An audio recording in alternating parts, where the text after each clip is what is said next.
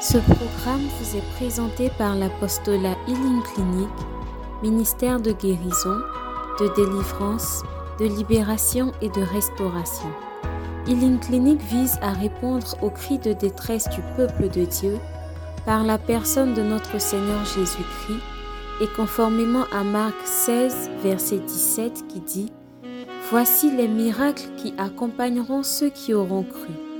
En mon nom, ils chasseront les démons, ils parleront de nouvelles langues, ils imposeront les mains aux malades et les malades seront guéris. Healing Clinic, c'est Jésus qui guérit. Alors j'insiste sur les éléments là, les éléments de discernement. J'insiste aussi sur un critère qui est très important. Apprenons à dire la vérité. Il y a trop de mensonges. Il y a, trop de prétentions. On, fait croire ce qu'on n'est pas. Et ça, ça fait que quand la, vérité est découverte plus tard, ça bouleverse beaucoup de choses. Le fondement de l'amour, c'est la vérité. La base, là, c'est la vérité. Ah, je suis là, je suis... Euh, je vis certaines réalités pour l'instant, voilà comment je me débrouille, etc. Il y a des gens, ils ont honte même de présenter. Moi, j'avais un ami comme ça. Il n'a jamais voulu montrer chez ses parents. Parce qu'il dit que ses parents sont pauvres. On lui a dit, mais ce n'est pas un problème ça. Vous, constatez, non? Donc il y a des gens qui n'osent pas, ils, vont se dire, non, que je dois montrer une certaine image, etc. Dès le début, tu as faussé la chose. Si quelqu'un doit t'aimer, là, c'est avec tout ça. Quelqu'un t'aime, quelqu'un, cette personne doit aimer ta réalité. Parce que c'est de là, c'est de cette réalité-là que tu, es issu. Et c'est cette réalité-là qui t'a porté jusque-là. Pour que lui, il t'ait vu et désire rentrer dans cette famille-là. Donc apprenons à être fiers d'où on vient.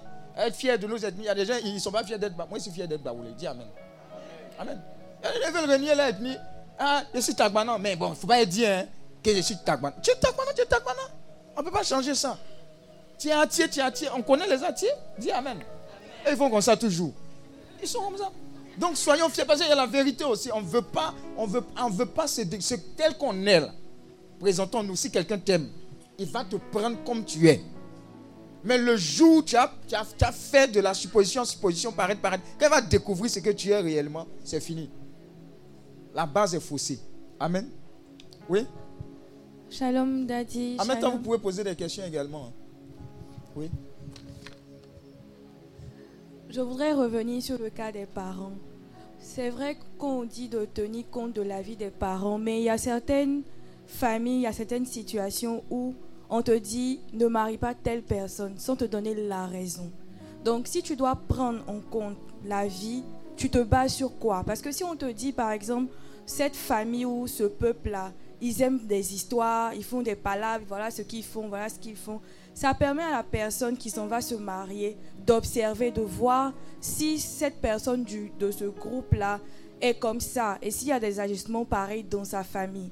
Mais on te dit, ne fais pas, point barre. Donc, qu'est-ce qu'on fait? Tu me regardes. en fait, c'est tout simple. Hein.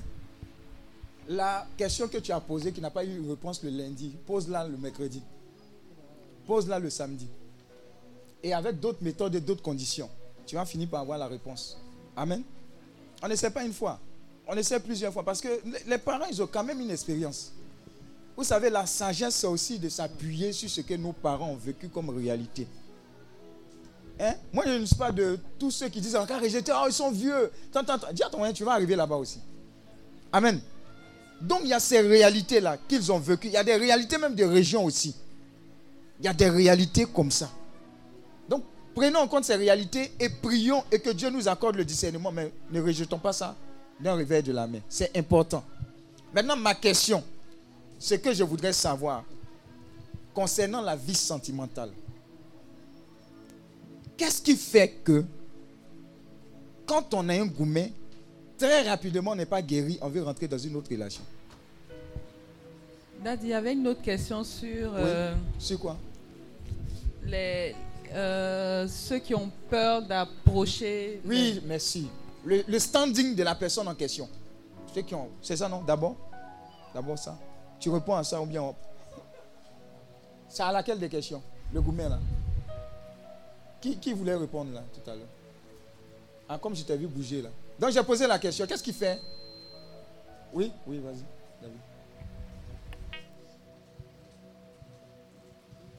Tout à l'heure, nous aurons également l'intervention du, couple Bosson. Euh, ils vont nous aider à discerner. C'est un couple établi. Ils font des formations également là-dessus. Et entre parenthèses, euh, je veux vraiment vous aider et vous exhorter à approfondir ces cheminements euh, et ces écoles de mariage, même si on n'est pas forcément avec quelqu'un. la communauté du chemin neuf est très spécialisée dans ce genre d'approche-là. Voilà, ils ont cette expertise-là également. Nous, on fait des ébauches ici. On prie, mais les spécialistes sont bien connus. C'est important il faut apprendre. Ce n'est pas dans le mariage qu'on va apprendre. Ça sera des fois trop tard. Oui? Vas-y. Shalom. Shalom. Pour répondre à votre question, euh, moi je vais prendre peut-être mon cas particulier. Mhm. Il y a peut-être euh, la solitude, la peur d'être seul. La peur d'être seul. Voilà. Peut-être que euh, tu, as eu un gourmet. Mhm. Le fait de, rester seul peut, peut t'entraîner à faire beaucoup, beaucoup d'autres choses que tu ne veux pas. Donc tu te dis, bon, je vois dans mon entourage. Très rapidement. Rapidement, je prends et puis bon, voilà, on avance avec. ou bien on se dit que on va prendre quelqu'un rapidement, ça va nous permettre d'oublier l'autre personne rapidement, ou bien pour lui faire du mal, pour lui dire qu'on s'en fout quoi. Mais pour un homme, pour, un homme qui a vraiment aimé, si on, tu le vois euh, quitter une relation pour aller dans une autre relation, il pense que c'est pour ses amis, ils doivent ils doivent l'empêcher parce qu'il est en train de se détruire comme ça. Parce va Mais comment on l'empêche? Comment on C'est une question de cœur. Euh, bon. Il y a des gourmets sévères. Hein. Quand tu, manges même, ça tombe pas dans le ventre. Mais c'est bizarre. Tu, Non, il y a des gourmets terribles. Oui, il y, a des gourmets terribles, mais comme on dit, Dieu envoie toujours des aides. Ça peut être dans ton entourage, dans ton entourage, il peut y avoir quelqu'un à qui tu, arrives à te confier. Quand tu, expliques ton gourmet que tu as vécu, cette personne sait, c'est ce que tu as vécu parce que elle a peut-être vécu cette même chose-là aussi. Donc, elle, ne va, elle va te dire, elle ne va pas t'empêcher, t'attraper, ne va pas. Parce que même Dieu même ne va pas t'attraper. Mais il y a certaines paroles qui vont te faire comprendre que ce que tu fais, c'est pas bon. Que tu dois prendre le temps de tomber guéri et essayer d'aller euh, de l'avant. Parce que si tu ne guéris pas, tu vas te faire du mal, tu vas, tu vas faire du mal à, quelqu'un qui est peut-être aussi bien et qui va aussi tomber dans cette... Euh, Donc, qui, va rentrer dans l'engrenage. C'est-à-dire que cette personne vient avec les meilleurs sentiments. Voilà. Ah, je viens. Oh, lui, il est blessé. Il est en train de chercher à guérir. Donc, il y a une rencontre entre quelqu'un de sincère et il y a quelqu'un qui veut juste oublier ou combler un griffe, un trou. Il y a cette réalité-là. Et finalement, on, a, on est blessé, on finit par blesser. Et l'engrenage continue. D'accord. Et bon, je pense que j'ai fini. Je voulais répondre à l'autre question aussi. Le standing là. Le standing. Ouais. Bon, on dit souvent aussi que euh, on accroche son habit où sa main arrive. Ah, qui est d'accord avec ça? Parce que souvent aussi là, souvent aussi là, quand tu sais que on dit une femme, elle a son standing. Mhm. C'est vrai, elle peut t'aimer, mais il faut faire l'effort aussi de faire un peu d'effort pour l'inviter où elle peut partir. mais si tu n'as pas encore. Mais si tu n'as pas là, bon, faut attendre. Ah, non, c'est l'amour de ta vie. On a on a, non, on a quatre francs. C'est l'amour de ta vie. Non, c'est pas l'amour de ta vie. tu n'as pas encore Tu es amoureux de quelque chose que tu peux pas. Je peux pas que c'est de la convoitise en fait. C'est de la convoitise. Parce que tu ne peux pas. Tu sais que tu ne peux pas, mais tu veux forcer. Uh-huh. Oh, il y a une soeur qui est à côté, peut-être qu'elle est prête à souffrir avec toi, même avec tes 500. Elle peut. Ça m'amène à une autre question. Quand tu dis, bon, quand il dit, hein, je pense hautement, quand tu dis que, alors qu'il y a une personne à côté, est-ce que. Est-ce que c'est normal parce que tu l'aimes pas en tant que tel? Elle t'aime. Mais tu dis, on va faire avec. Non, peut-être tu veux dire il y a une autre personne que tu peux draguer. Tu peux essayer de draguer. Tu peux essayer de draguer une autre personne. Bon, je veux dire, tu peux ne pas l'aimer. Tu, l'aimes ou bien non, tu... Non, non, non. Tu peux, tu peux, elle peut te plaire. Uh-huh. Juste comme ça. Uh-huh. Elle peut te plaire juste comme ça. Est-ce qu'on se marie pour quelqu'un qui nous... C'est quoi comment non. Non, non, on est en train de mettre En fait, il est en train de dire que tu as deux profils devant toi. Il y a le profil où tu aimes. Oui. Non, tu n'aimes pas, forcément. Tu, as une, tu as une femme qui paraît être inaccessible. Oui, mais il aime. Instant. Non, il l'intéresse vite fait. Non, tu l'aimes ou bien Non, tu peux pas l'aimer, tu la connais même pas. Genre, genre, elle te plaît. Elle te plaît. Elle te plaît. Les deux te plaisent. Maintenant, tu es, tu es en train de voir vers où tu vas. Plaire et puis aimer. Expliquez-moi. Explique. Parce que c'est ce qui nous emmène dans la confusion. Des fois, quelqu'un te plaît, tu dis tu l'aimes. Des fois, tu l'aimes, elle te plaît. C'est quoi en fait? À quel moment on sait que on, quitte le, stade de plaisance, c'est ça? Comme pour l'immense. Est-ce que vous comprenez ce que je chantais Parce que très souvent, la base, elle est, Est-ce que tu es sûr de tes... C'est quelle émotion tu as? C'est plaisitude ou bien c'est immense? En fait, c'est ça. Oui? Vas-y. Bon, je, je vous laisse. Vas-y, vas-y. David. Bon, je, je, ne sais pas, moi je connais pas, je n'ai pas fait la différence. Ah. moi, pour moi, je, vais essayer de faire la différence. Tu as fini, David D'accord, merci. On acclame Dieu pour sa contribution. Pour moi, plaire, c'est que tu vois quelqu'un qui, qui peut-être physiquement ou bien tu as, tu as oui chic oh, monsieur. non pas le coup de foot pas forcément. Voilà, tout ça mais la, la personne t'intéresse tu il y a quelque chose chez la personne qui t'intéresse ça peut être physique, ça peut être que vous avez discuté, euh, son intellect, son intellect t'a attiré, t'a intéressé, et tu veux, bon, que ce soit un garçon ou une femme, mais en tout cas, tu t'intéresses à cette personne, et je pense que c'est dans ce sens-là, il disait, tu as la femme qui, qui, qui, semble être, avoir un standing élevé, et puis tu as la femme qui semble être accessible pour toi, tu as les deux qui te plaisent, et euh, du coup, ce qu'il disait, c'est que plutôt que d'aller essayer d'accrocher ton habit où ta main n'arrive pas, tu peux très bien euh, moi, je suis pas d'accord. Essayer de draguer. Non, moi, c'est ce qu'il a dit. Je ne suis pas en train de donner non, moi, je suis en train de susciter le débat. Je ne suis pas d'accord. Maintenant, après l'amour, c'est que vous avez, vous avez euh, peut-être vous êtes dragué, vous avez passé du temps ensemble et tout, et il y a de, des sentiments plus forts qui se développent pour cette personne-là et à ce moment-là, tu l'aimes. Mais au début, tu n'aimes pas une personne, une personne que tu ne connais pas. Tu ne l'aimes pas, une personne que, que, que tu n'as pas fréquentée, tu ne l'aimes pas. Moi, ce que je voudrais dire, c'est que Dieu a fait en sorte que l'amour n'est pas de barrière, classe sociale, etc. On a eu beaucoup. C'est pas seulement les films de Roméo et Juliette ou bien de, je crois, je crois, c'est quoi, Cendrillon. C'est une réalité en fait. Moi, je crois en l'amour. Titanic. Les classes. Qui a regardé Titanic Qui n'a pas pleuré Qui a pleuré? Tout le monde. Ceux qui n'ont pas pleuré, ce sont les sorciers, on doit les délivrer.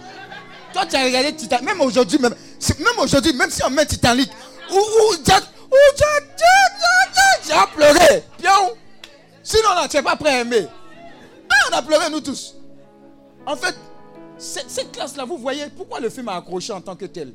Il venait d'une classe sociale plus basse.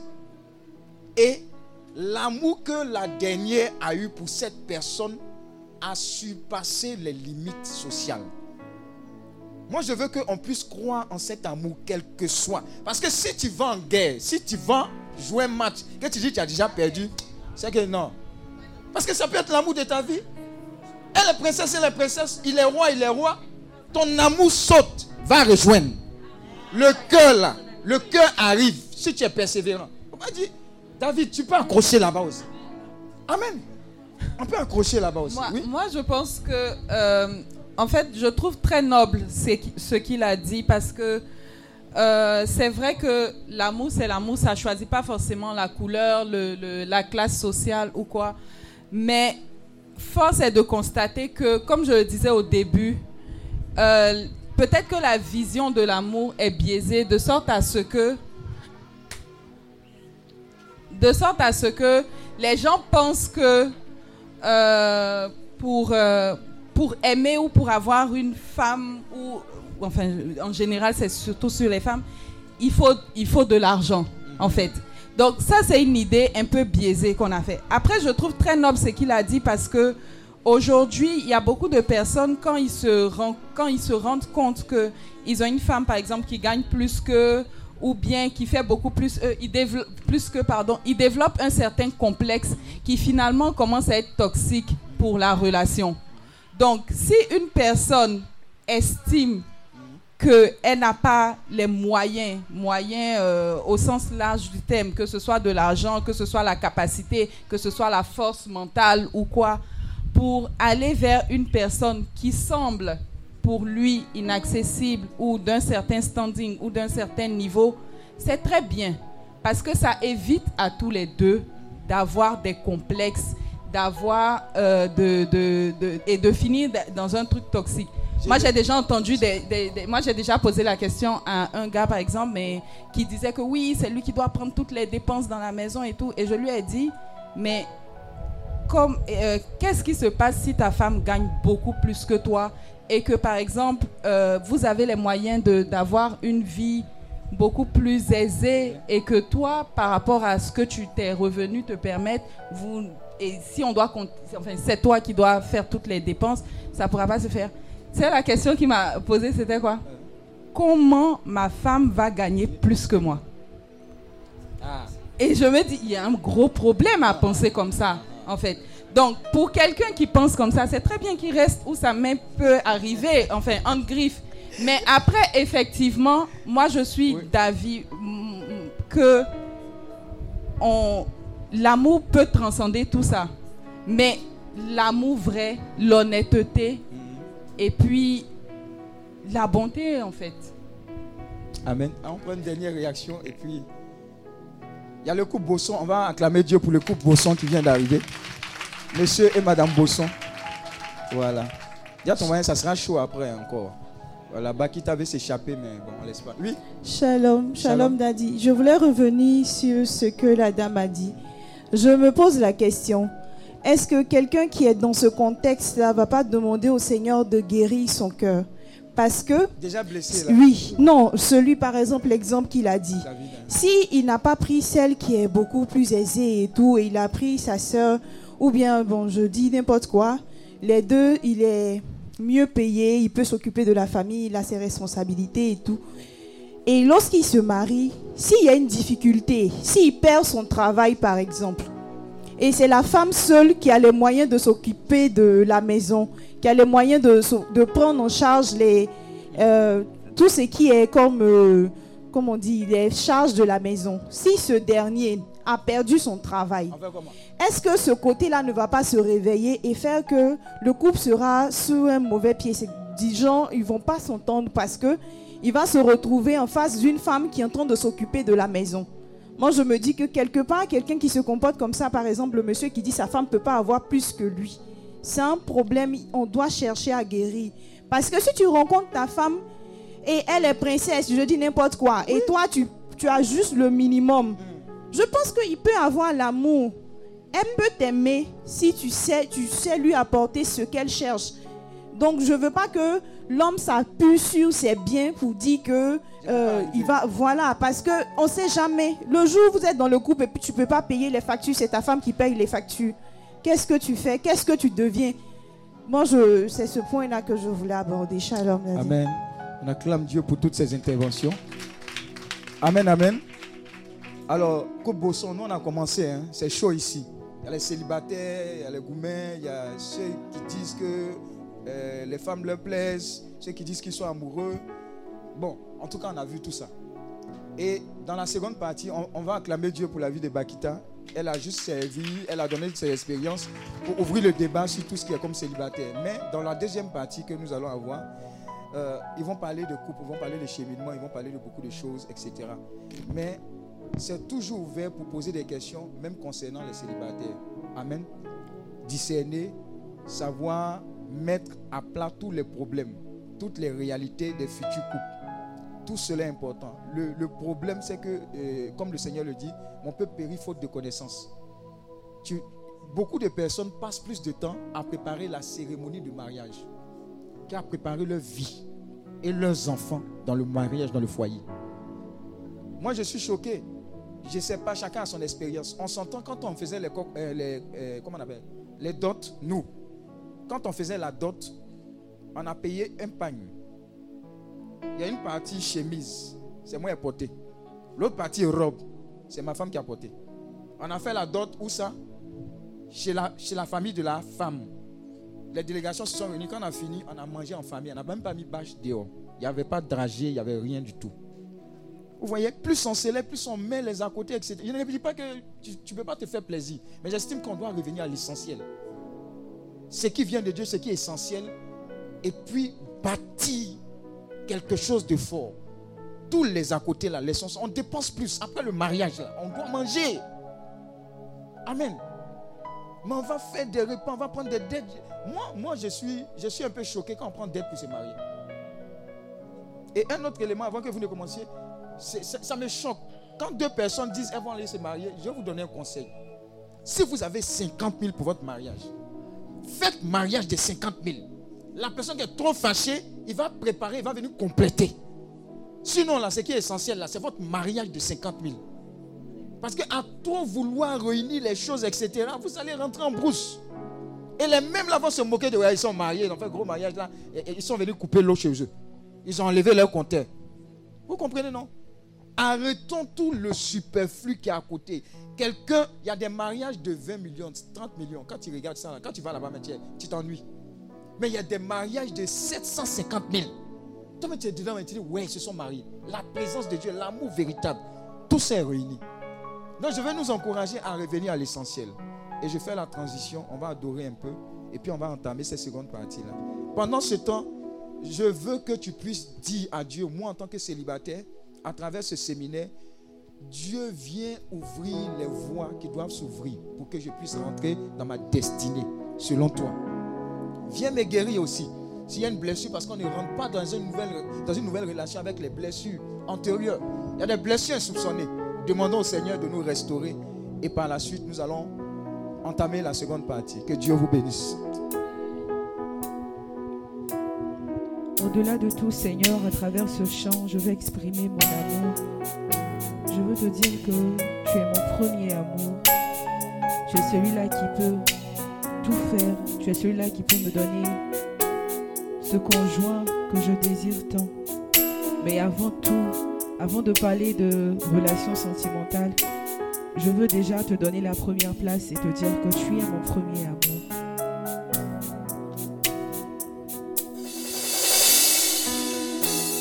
Je veux chanter un chant d'amour pour mon sauveur,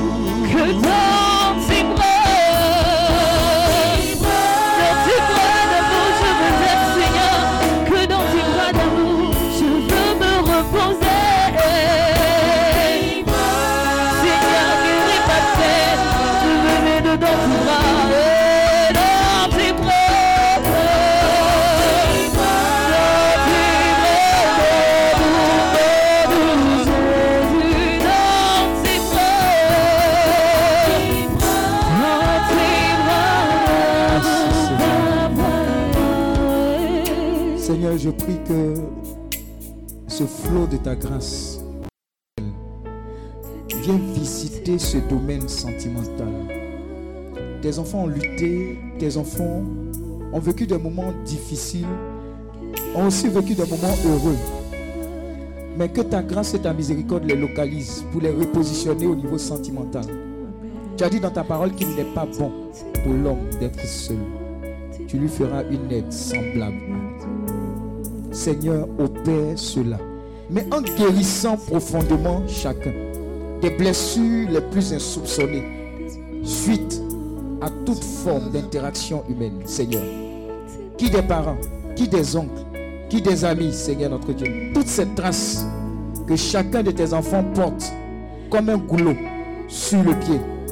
Je prie qu'à travers ce séminaire, tu rejoignes chacun dans le plus profond de son âme, de son esprit, de son corps, pour guérir, pour limiter, pour, pour restaurer, Seigneur notre Dieu, pour briser tous ces liens d'âme, toutes ces confusions, pour effacer par ton sang toutes ces images fausses reçues des situations des parents, des amis, tout ce qui est comme faux cliché et qui a eu une incidence sur la vie sentimentale de tes enfants. Toutes ces formes d'humiliation. Seigneur, que ton sang précieux et ton amour nous visitent puissamment pour être complètement guéris, libérés, restaurés et pour avoir les aptitudes, la sagesse, l'intelligence et le discernement qui viennent de toi pour réaliser ce projet glorieux. Nous te bénissons et nous nous remettons dans tes bras d'amour. Que ton nom soit béni, que ton nom soit glorifié. Est-ce qu'on peut acclamer le Seigneur? Alléluia. Alors je tiens encore à dire merci à Dieu pour la vie de ma fille Bakita Yeo. Elle était à Bengue. Bon, je pense qu'elle allait prendre un blanc pour venir. Mais elle a laissé les blancs, elle est venue en Afrique. Donc, pour lutter avec les, les blacks. hein. Voilà. Donc, elle n'est pas baoulée. Voilà, c'est ça. Sinon, voilà. C'est un peu ça, quoi. Les baoulés et puis les blancs, il y a une histoire d'amour. Amen. Alléluia. Voilà. Elle est sur le marché. Plaisanter, s'abstenir. Voilà. Voilà. elle est bien, elle est bien, elle est bien. Comme tous mes filles, toutes mes, tous mes fils, ils sont bien. Et je voudrais que sur cette base que nous avons initiée par le Saint-Esprit, on puisse creuser, se renseigner, suivre des formations, chemin neuf. Ce sont des esquisses. On n'a pas la prétention d'avoir tout le bagage. Mais Dieu a inspiré qu'on ait ces moments-là pour qu'on puisse prier, mais pour qu'on puisse également débattre des choses concrètes. Voilà, c'est ce dont on a fait avec Bakita, Yeo. Et maintenant, c'est le couple Bosson que nous accueillons. On va acclamer Dieu pour leur vie. Et ils vont se présenter avant de commencer.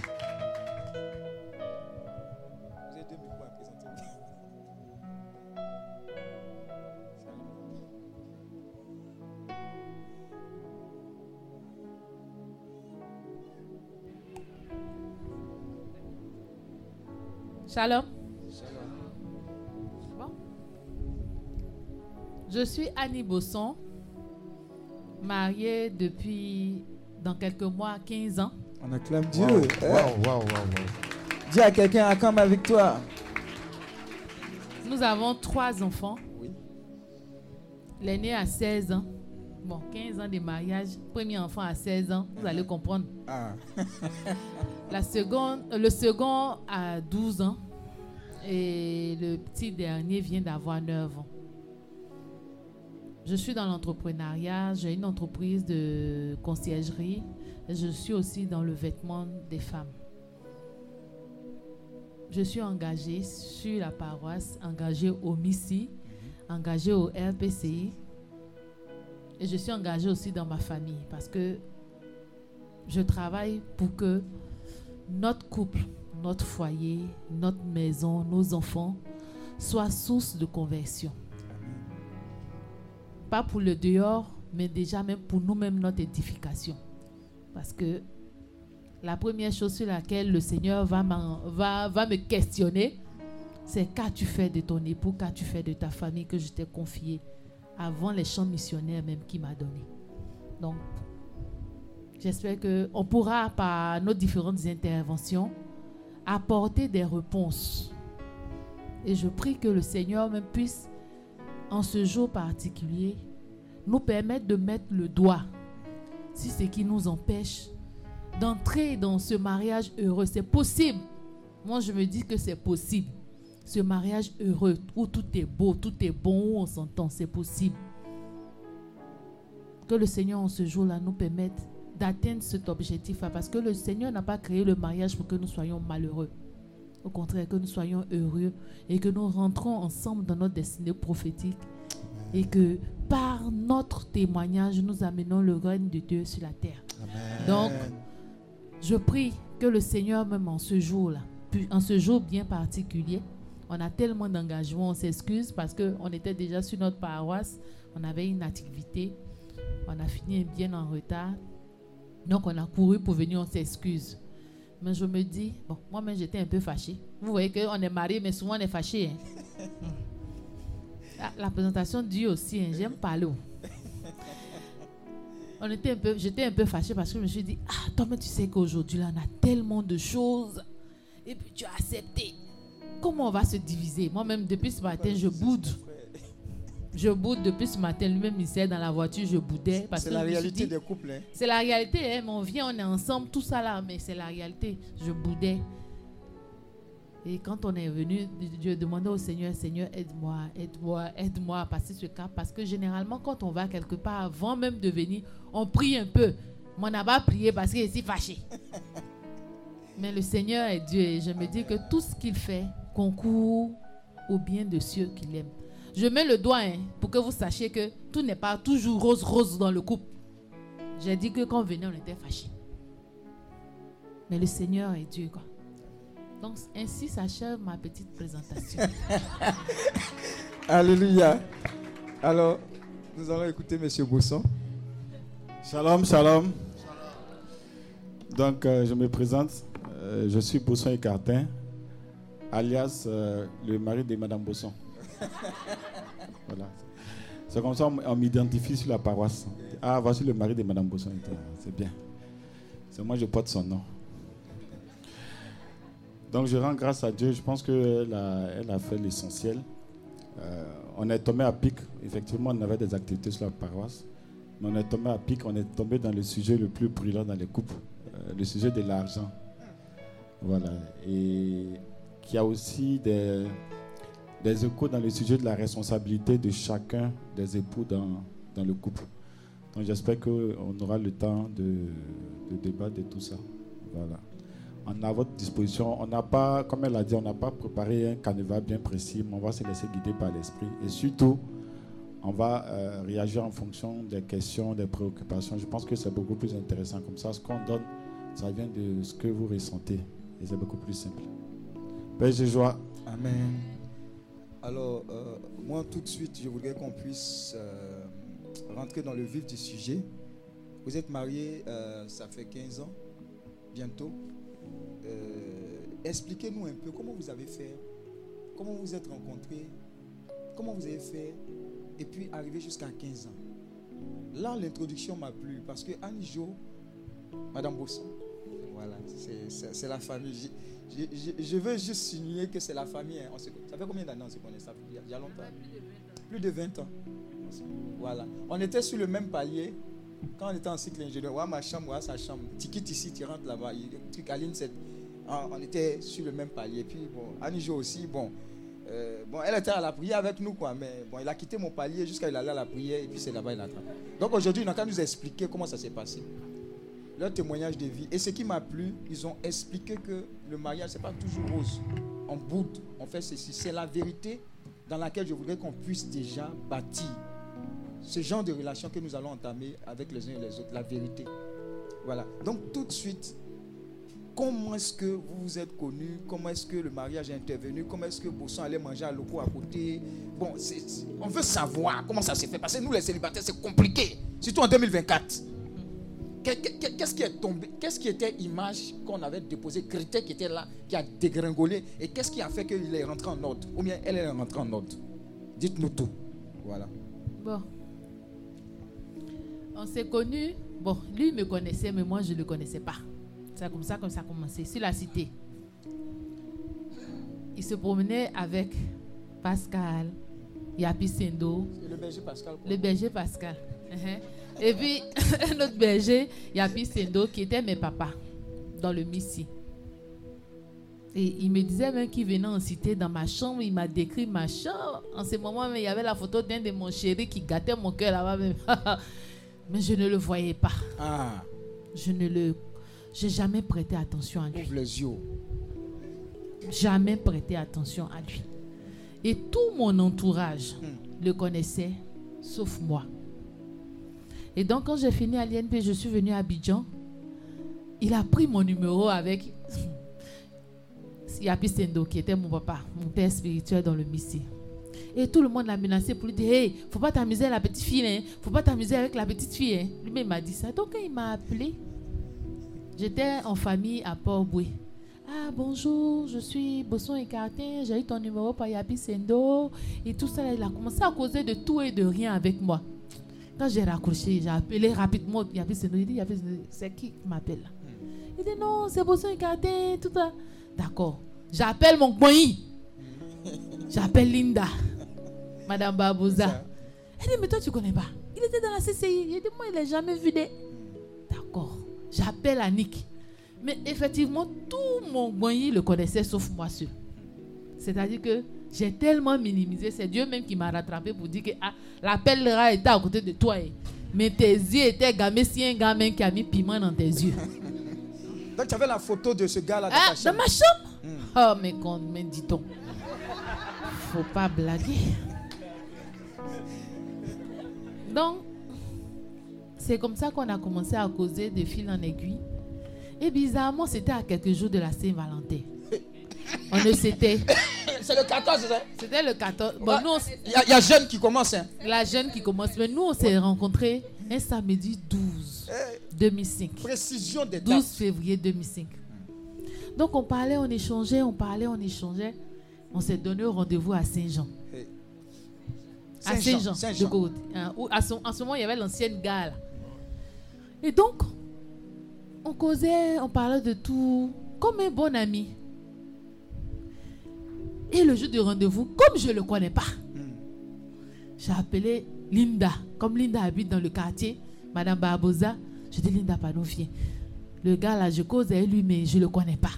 Donc Linda était avec moi pour le reconnaître. Jean, s'il arrive, elle sourit, elle me fait signe pour me dire que c'est lui. Anyway, donc apparemment, moi j'ai pris mon wow, je suis parti. Apparemment, lui aussi, il m'a vu dans le wow. Mais comme il habitait, il était célibataire, il était dans sa maison, il n'avait même pas d'assiette et de couvert. Donc c'est là qu'il est allé acheter. Un marché de crocodile. Donc il m'a dépassé. Donc moi j'étais avec Linda, on, on, on- on papotait, tout ça. Il allait faire ses achats et il est venu. On est parti chez lui en ce moment, il habitait au Maou. On a discuté, on a ri et tout. Et en sortant de là, il m'a donné un cadeau de Saint-Valentin. J'ai dit, ça y est, dit quoi? Il faut poser la question. Hein. Il faut poser les questions. Arrête hein. d'a- d'accepter les cadeaux sans poser les questions. Il n'a rien dit. Il dit non, c'est le cadeau de la Saint-Valentin et tout. Et donc, j'ouvre le cadeau de, de la Saint-Valentin quand j'arrive chez moi. C'est deux signes. Les oiseaux là, les signes là. Entremêlés qui attrapent le cou, tout ça. Et ça là, ça veut dire quoi ce gars-là là? Ah, c'est la prophétie, là. mais bon. Et on a continué à se fréquenter. On a commencé à flirter et tout. Et à un moment, je lui ai dit, mais toi là même, c'est comment entre nous? Il dit, mais. Mais je suis ton chéri. Il dit, tant que tu m'as pas dit que tu es mon chéri, moi je n'ai pas entendu, tu m'as pas dit que tu es fan de moi là. Mais il dit, mais tous ces, actes, les cadeaux de tout ce que je t'ai donné là. Souvent aussi, il faut demander. hein. Tu peux te faire des films, tu penses que tu es quelqu'un alors que tu es seul. Donc ça, c'est un conseil pour les jeunes filles. Et ce- c'est là qu'il m'a dit, effectivement, ah, qu'il il voudrait commencer quelque chose avec moi. Et on a commencé à cheminer ici. Au début, là, on a commencé sur la chasteté. hein. Mhm. Mais les pièges de la chasteté, il ne faut pas que tu ailles rendre visite à ton gars chez lui à la maison, il est seul. Mhm. Ça, c'est la vérité. Parce que quand vous êtes jeune, ah, vraiment la chair, la chair est faible. Au début, vous voulez, dans la chasteté, vous avez des bonnes idées, vous avez les bonnes intentions. Et ce qui m'a plu aussi avec Ekatin, c'est qu'il a voulu rencontrer mes parents dès le départ. Dès le départ. Dès le départ, il a voulu rencontrer. On est parti d'abord chez ma mère, puisque mes parents sont séparés. Donc moi-même, j'ai un bagage des parents séparés et tout ça, donc j'avais des blessures. Et donc il a rencontré ma mère. Et par la suite, on allait rencontrer le papa et tout. Le jour même qu'on partait rencontrer le papa, mon papa aussi, il n'a que des filles et je suis l'aîné. Donc il est timide comme ça. Le petit garçon est venu, le garçon est timide, le papa est timide. Les deux sont là, ils se regardent. Les deux timides se regardent. Mais ça, j'ai apprécié chez lui. Que dès le départ, on soit dévoilé. Même si, généralement, on dit non, on veut voir si ça va aller devant, si ça va aller derrière. Souvent, faisons confiance à Dieu. Faisons confiance en Dieu. À Dieu. Si vous voulez, vous allez faire 10 ans derrière. Votre première année que vous allez venir vous présenter, si c'est prévu que ça va capoter, ça va capoter. Donc faisons confiance en Dieu. Et puis laissons-nous aller. Ça, c'était le petit enseignement de la rencontre. Et donc, on a continué notre petit chemin. Et je vais dire, grâce ou comment la grossesse de ma fille est arrivée. comment on va faire ça dans Abidjan? Je me suis cachée de mon père pendant six mois. Il ne me voyait pas on gérait notre petite grossesse avec la maman, puisque la maman, comme les parents sont séparés. Donc, ma mère et son mari étaient informés, vu qu'il est médecin. Parce que quand ça a commencé à chauffer la maladie, on est parti se jeter là-bas. Donc, on s'est vendu d'un côté. Bon, eux, ils étaient assez sympas, il n'y a pas de problème. Mais le papa. Et pendant six mois, on, s'est caché avec la grossesse. Jusqu'à un moment donné, la grande soeur de ma mère a appelé mon père à la maison. Elle lui a fait à manger. Quand il était rassasié, elle lui a donné la nouvelle. Le monsieur est rassasié dans son divan, il ne peut plus parler. Donc, c'est comme ça que ça s'est passé. Mais je ne nous conseille pas ce cheminement. hein. Amen. Parce que nous, on est passé par là. On est passé par là. Moi, je suis passé par là. Je dis toujours à mes soeurs que moi, ce n'est pas un miracle. Que Dieu, c'est parce que Dieu avait prévu que ce soit mon mari. Parce qu'au départ, la situation financière de mon mari n'était pas encore au beau-fils. Et puis, moi, je ne travaillais pas encore. Il a commencé à travailler, il a commencé à avoir des missions. J'ai accouché de ma première fille. C'était, c'était pas prévu que, je veux dire, que ça dure ou bien quelque chose. Je veux dire, c'était même pas prévu que la relation a commencé à prendre un moment, une tournure qui ne me plaisait pas. Parce que il a ouvert à d'autres réalités. Il a commencé à voyager. Il est dans un environnement. Il a changé d'entreprise. Il était dans une entreprise où il avait commencé à être mieux payé. Et tu, vois des, des jeunes filles, tu voyages, tu es tout le temps en deux avions et tout. Et c'est là maintenant que la grâce de Dieu est intervenue à mon, à, à mon sujet. Quoi, parce que j'étais sur le point de perdre mon mari. Mais comme on dit, il ne faut pas souvent, face aux difficultés, crier sur tous les toits. Moi, mes problèmes de couple, les gens me se demandent si j'ai des problèmes de couple. Parce que mes problèmes de couple, je ne dis pas à quelqu'un. Quand ça chauffe là, je m'en vais devant la Vierge, devant la grotte, ou devant le Saint-Sacrement. Je parle, je pleure. Et je demande d'abord leur aide. C'est ce que j'ai fait. J'ai demandé l'aide du Seigneur et tout. Et j'ai mis en place ma stratégie pour me faire épouser. Parce que je le dis, eh, j'ai mis en place ma stratégie pour me faire épouser, mais par la grâce de Il faut Dieu. nous dire, c'était quelle, est- c'est- quelle était cette stratégie là? Non, ma stratégie là, on ne dit pas ça comme ça. On dit pas ça. si on dit ça là, il va savoir ma, il va connaître mes plans. Pourquoi Mais il t'a déjà épousé. Mais épouser.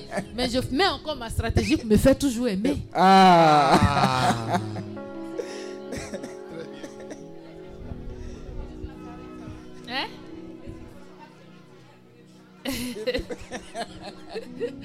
Et donc, par la grâce de Dieu, Dieu a permis qu'on puisse se marier quand notre fille avait à peine un an. Pour un mari que j'avais commencé à perdre, qui quand il venait à la maison, il était toujours, quand il veut parler au téléphone, il sortait de la maison pour aller parler au téléphone sur la dalle. Parce qu'on était avant le dernier, avant la dalle pour un mari, même quand vous sortez, et souvent il te laisse derrière avec ses amis. Franchement, je me sentais délaissée. Mais Dieu a fait le miracle. Mais ça a nécessité que je me reprenne en main. Parce que souvent, nous aussi, quand on est dans les foyers, là, Eh. on oublie qu'on est, on est des femmes. Mm. Quand on a fait un enfant, on pense qu'on est, on est arrivé. Mhm. Et il fallait dire qu'à un moment donné, je n'étais plus cette jeune fille coquette, cette jeune fille attrayante. Tu as com- commencé à porter les pagnes nationales Eh, catholiques, les- les- les- eh. comme ça. Et donc, dans ma stratégie, comme je le disais, je me suis reprise en main. J'ai commencé à être féminine, à attirer le désir. Cette femme qu'il avait désirée, à qui se retrouve. Parce que je suis une femme qui parle beaucoup, qui suis exubérante, qui. Mais un moment, comme j'avais un enfant, mes amis de promotion ont commencé à travailler. J'ai perdu la confiance. Donc j'étais devenue une femme qui était tout le temps triste. Ma maisonnée n'était plus ce havre de paix là. Donc c'est- ça fait partie de toutes ces stratégies-là que j'ai déployées par la grâce de Dieu pour ramener mon mari à moi, bon, mon chéri d'antan à moi pour qu'il m'épouse. Et quand on s'est mariés, on s'est mariés sans grande conviction. hein. Parce que comme les- certains le disent, au départ, on s'est mariés en préparant la cérémonie. En ne sachant pas ce qui nous attendait réellement dans le mariage.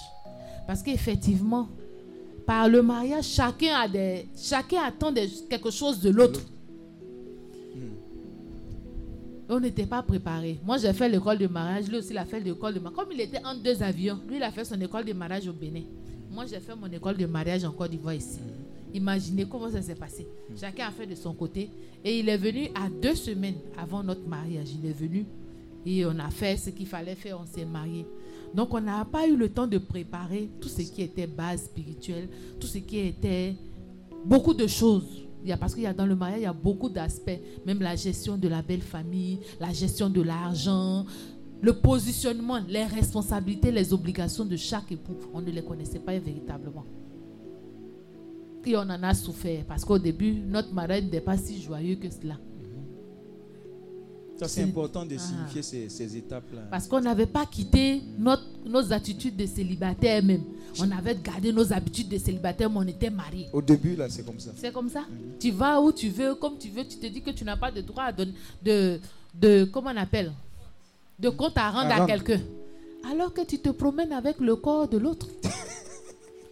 Mais oui, on dit par le mariage, vous ne faites qu'une seule chair.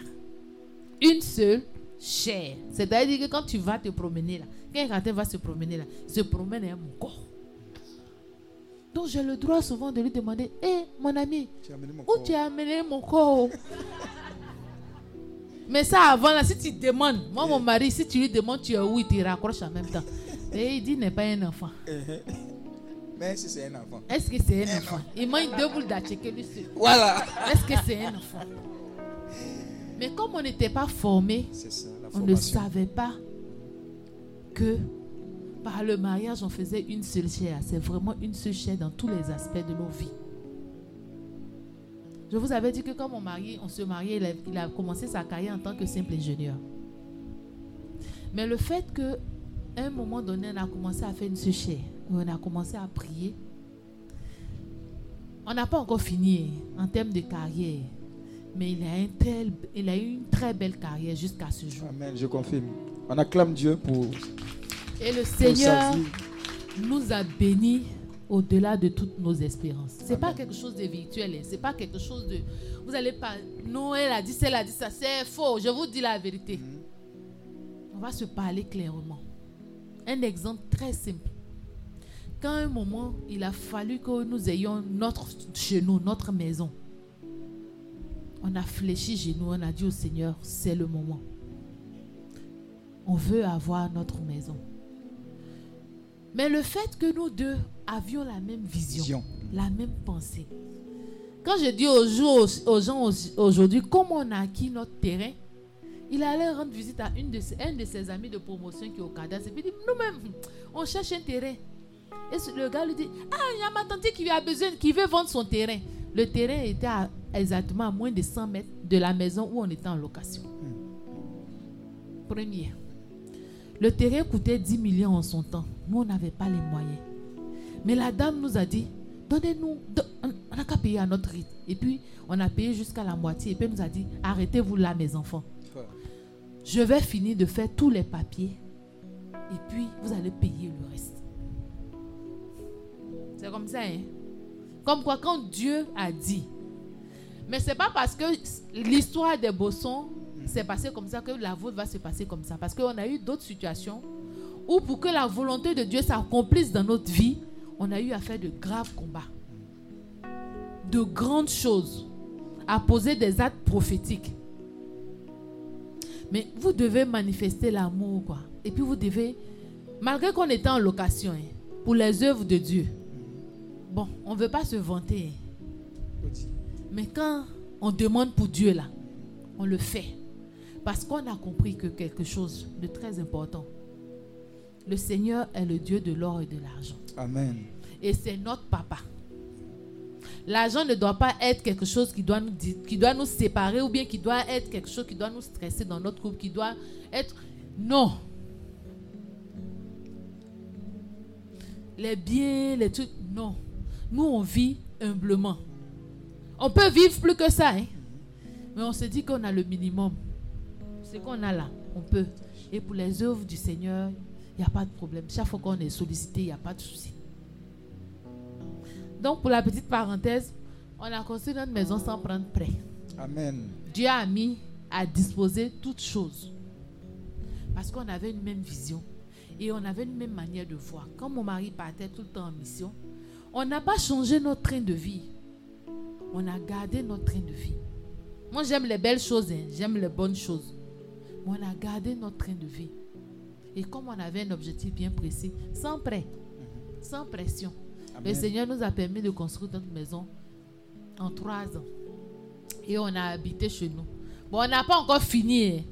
Mais les gens me se disent, mais depuis là, vous ne finissez pas. On dit non. Le Seigneur n'a pas en dit encore le moment de terminer, de faire tout ce qui tu de, de, Mais on a le confort, on a tout ce qu'il faut. Mais ça commence à durer. hein. Ça fait sept, ça, ça fait 10 ans qu'on est là à la maison. Dans mon mari. Même à peinture. Amen. Mais, Amen, amen, amen. mais je veux dire, Il y a la communication en même temps, quoi. Voilà. Et les paroles de connaissance en même temps. Mais je veux dire, tranquillement, on est allé doucement. On a eu des crises. Venons aux crises dans les foyers, dans le foyer. Quand j'ai eu à avoir mon dernier enfant, mon troisième enfant pour l'instant, je ne me retrouvais plus dans mon couple. On était dans le train-train quotidien. Parce qu'on ne connaissait pas bien les bases. Et on avait des crises, on se disputait tout le temps. Tout le temps. Mon mari, quand il rentrait de ses missions, tous les jours, il est dans les plans. Il est invité à des, des opérations, à, bon, à des after-work, à des trucs qu'on va manger. Il a des plans. Mon mari, là, à un moment de sa vie, il connaissait tous les coins de bouffe d'Abidjan. hein. Quand il vient, quand il a déposé sa va- hein, il confirme, non? Ouais, ouais. Quand il dépose ses valises là, paf, il est parti. On était devenus comme des inconnus dans notre maison. C'est en ce moment-là que j'ai dit à mon mari que je veux repartir à l'école de mariage. Je veux aller me reformer. Qu'est-ce qu'il m'a dit? Il dit, aïe, nous on est mariés, ça fait 7 ans. Allez faire quoi dans l'école de mariage? Lui, il connaît tout. Je ne me suis pas découragée. Souvent on dit, ah, quand tu vas suivre les enseignements, si ton mari n'est pas à côté, qui ne comprend pas, comment ce que tu as reçu là, c'est pour toi seul, comment ça va se mettre en pratique? Moi, je suis un exemple bien, bien parlant. Je suis partie moi seule à l'école de mariage. Et j'ai écouté ce qu'on me disait. Et j'ai compris que la transformation que je voulais et j'attendais de mon mari devait s'effectuer par moi-même d'abord. J'étais une collectionneuse de thèmes. C'est-à-dire, moi, si tu m'as fait quelque chose, je dis rien. Mais il te rendre. Dieu même sait ça. Il place mes pièges dans la maison comme ça. Vous tombez dedans. Belle famille. oh. Petit frère de mon mari. oh. Mon mari. oh. Tout le monde. Tout ce que vous me faites là, je fais comme si je ne vois pas. Je dis rien. Mais il place mes pièges. Et j'étais une grande collectionneuse de thèmes. Et j'arrivais pas, comme j'étais un enfant qui était issu d'un divorce, moi, mes parents se disputaient beaucoup la nuit. Beaucoup la nuit, et notre chambre était vis-à-vis à eux. Donc, la nuit, je les entendais. Je m'assois et je les entends se disputer jusqu'au petit matin. Donc, moi, me disputer comme ça, c'est des choses que j'arrivais pas à faire, à mettre les mots sur des choses. Parce que j'étais. Ça m'a tellement comment je vais dire, ça m'a blessé dans mon âme, ça m'a tellement, ça m'avait tellement, comment on appelle, marqué. marqué que j'arrivais pas à mettre les mots sur les choses. Par cette formation, j'ai commencé à mettre des mots sur les choses pour dire à mon mari, ça je n'aime pas, ça je n'aime pas, mais avec le bon ton. Et mon mari a vu que la femme qui était tout le temps nerveuse, qui était toujours dans la collection des thèmes, a commencé à devenir cette femme accueillante. Quand il revenait, il a retrouvé sa maison comme un havre de paix. Et je me plaignais tout le temps. Quand je vais à la formation, quand c'est le moment d'échange avec les formateurs, je dis mon mari, quand il vient, il est toujours dans les plans. Et la dame qui s'occupait de la formation, Madame Breton, le couple Breton, m'a fait asseoir pour me dire, ma fille, mais qu'est-ce que tu lui proposes comme programme quand il vient? Tu te plains qu'il est tout le temps dehors. Qu'est-ce que tu lui proposes comme programme? Et j'ai commencé, elle a commencé à m'aider, à travailler moi-même sur mon positionnement en tant que femme. Et j'ai commencé à proposer des programmes. Et le monsieur qui me voyait, qui ne voulait pas aller à l'école de mariage, a dit, vers la fin de la session, ah, lui veut aller à l'école de mariage. On est parti, on a fait le dernier coup, on a clore la session. Il dit, il veut faire. Donc, j'ai été obligée de refaire deux fois encore l'école de mariage avec mon mari parce que quand on a fini la session qu'on a fait ensemble, il a dit qu'il lui voulait encore. Comme quoi il faut se former dans le couple. Et ça a changé notre mentalité, ça a changé notre vision dans le couple, même la gestion de nos enfants. Pas plus tard qu'hier, euh, euh, il y a peut-être une semaine, ma fille me disait, maman, l'école de mariage vous a changé. Parce que vous arrivez à avoir du temps avec pour vous-même, mais du temps avec nous. Avant là, nous on faisait nos programmes à deux, hein, on les jette quelque part. Voici les, les, les, les- ceux qui, les tuteurs qui reçoivent les enfants. Si on veut voyager, on voyage en deux, on va jeter les enfants chez les tuteurs. On faisait les choses que pour nous deux. Mais on a appris que c'est certes vous deux, mais il y a aussi la famille, il y a les enfants et la gestion et comment se positionner. Et ce témoignage que ma fille me rendait là m'a fait comprendre que, mais, mais mince, on passait à côté de beaucoup de choses. Mais le Seigneur nous a rattrapés. Et donc, je voudrais qu'en ce jour-là, même le Seigneur aussi puisse rattraper chacun d'entre nous dans sa situation. Que tu ne te dises pas que ah, ma situation est tellement, ou bien mon couple est tellement dans une grande tension même qu'on ne peut pas rattraper. Le Seigneur peut rattraper toutes choses. Mais il faudrait que toi, tu fasses le pas. Cherche à être transformé d'abord. Ne cherche pas à transformer l'autre. Ce n'est pas ton enfant. Ton mari ou bien ton conjoint, ou bien ton, ton cheminot, c'est pas ton enfant. La seule personne sur laquelle tu peux agir, c'est sur toi-même d'abord. Donc cherche à te, à toi-même être en paix avec toi, avoir un intérieur en paix, avoir un meilleur intérieur. Et cela va transparaître par... On n'a pas besoin même de parler. Donc c'est ainsi. Je parle beaucoup. hein. Donc posez vos questions. Amen. Bosson, tu as quelque chose à dire? Ce Bosson va donner sa version aussi. C'est Ou la la C'est la même version. Mais s'il y a des compléments, voilà. Ok, en tout cas, je pense que elle, a- elle est allée dans la genèse même de, de- en tout cas, tous les baquis sont sortis. tous les baquis sont sortis. Effectivement, euh, quand, quand on prépare la vie de couple, comme tu l'as dit, on prépare beaucoup plus la partie affective. Voilà, on prépare la fête et puis on est tous contents de rentrer dans un couple, de rentrer dans un mariage parce qu'aujourd'hui ça fait beau, ça fait chic, ça fait responsable, ça fait, y a, on peut mettre des belles photos sur Facebook, sur Instagram, mais c'est pas, pas la vision de Dieu quand il a créé le mariage. Le mariage est quelque chose d'exceptionnel. C'est une institution divine. Donc ça déjà, il faut que chacun de nous le comprenne. Le mariage ne vient pas de l'homme. Le mariage, c'est Dieu qui l'a institué. L'homme quittera son père et sa mère et s'attachera à une seule femme. Bon, souvent, on plaisante, on dit, il n'a pas dit s'attachera à beaucoup de femmes. Hein, Un peu comme les, les bonnes wifi là. Ce n'est pas, pas les bonnes wifi. Donc, quand il quittera son père et sa mère et s'attachera à sa femme. Donc, c'est Dieu qui a voulu que l'homme se marie. Parce qu'il a dit, il n'est pas bien que l'homme soit seul. L'homme et la femme se, se marient. On a, on a l'habitude de préparer notre vie professionnelle.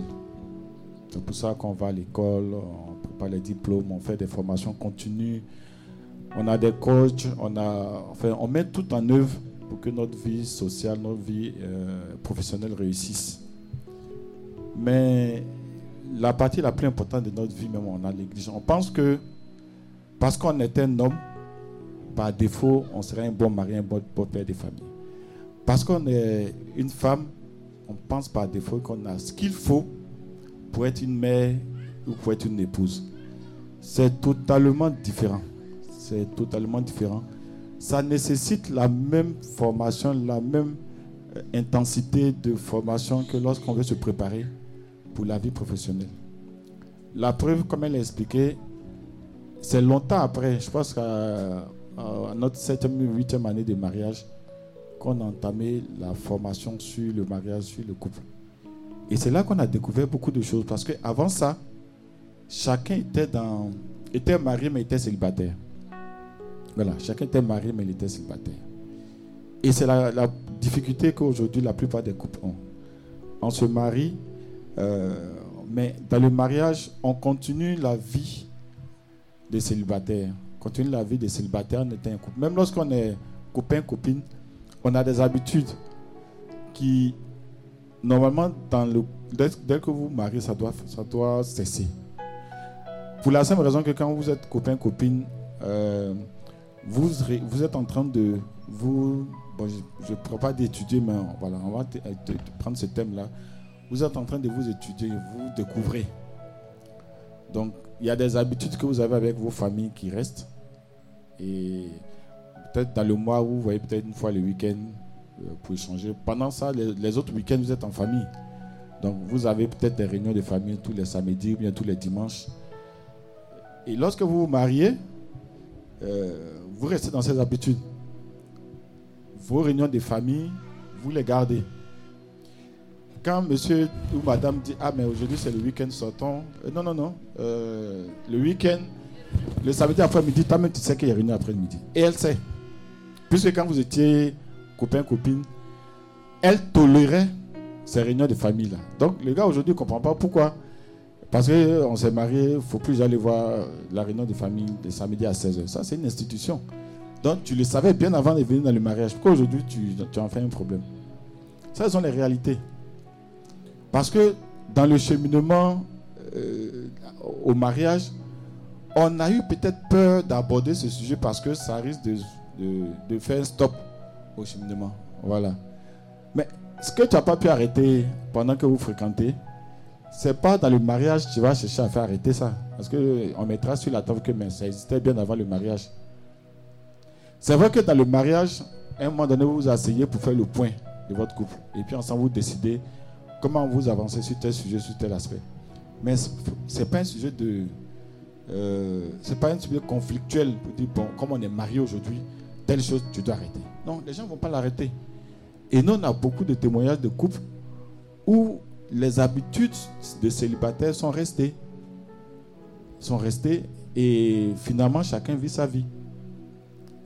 Donc, avant de rentrer dans le mariage, assurez-vous que vous avez certaines visions communes. ensemble. Vous savez ce qu'on appelle la famille, vous savez ce qu'on appelle passer du temps ensemble en famille. Vous savez comment vous occuper l'un de l'autre. Ne vous dites pas que si je dis telle chose, peut-être que ça va le fâcher, on ne va pas se marier. Mais c'est le moment. Un de nos formateurs ou bien accompagnateurs nous a dit un couple qui n'arrive pas à se disputer pendant que vous êtes copain-copine, quand vous êtes marié là, vous ne pouvez pas vous disputer. hein. Parce que même se disputer là, ça s'apprend. Oui, ça s'apprend. Parce que vous êtes appelé à vous disputer et puis vous allez vous réconcilier. Voilà. Aujourd'hui, les jeunes, de- les jeunes 2.0 de maintenant là, tu m'amènes, je te casse. Voilà, faut pas venir m'amener.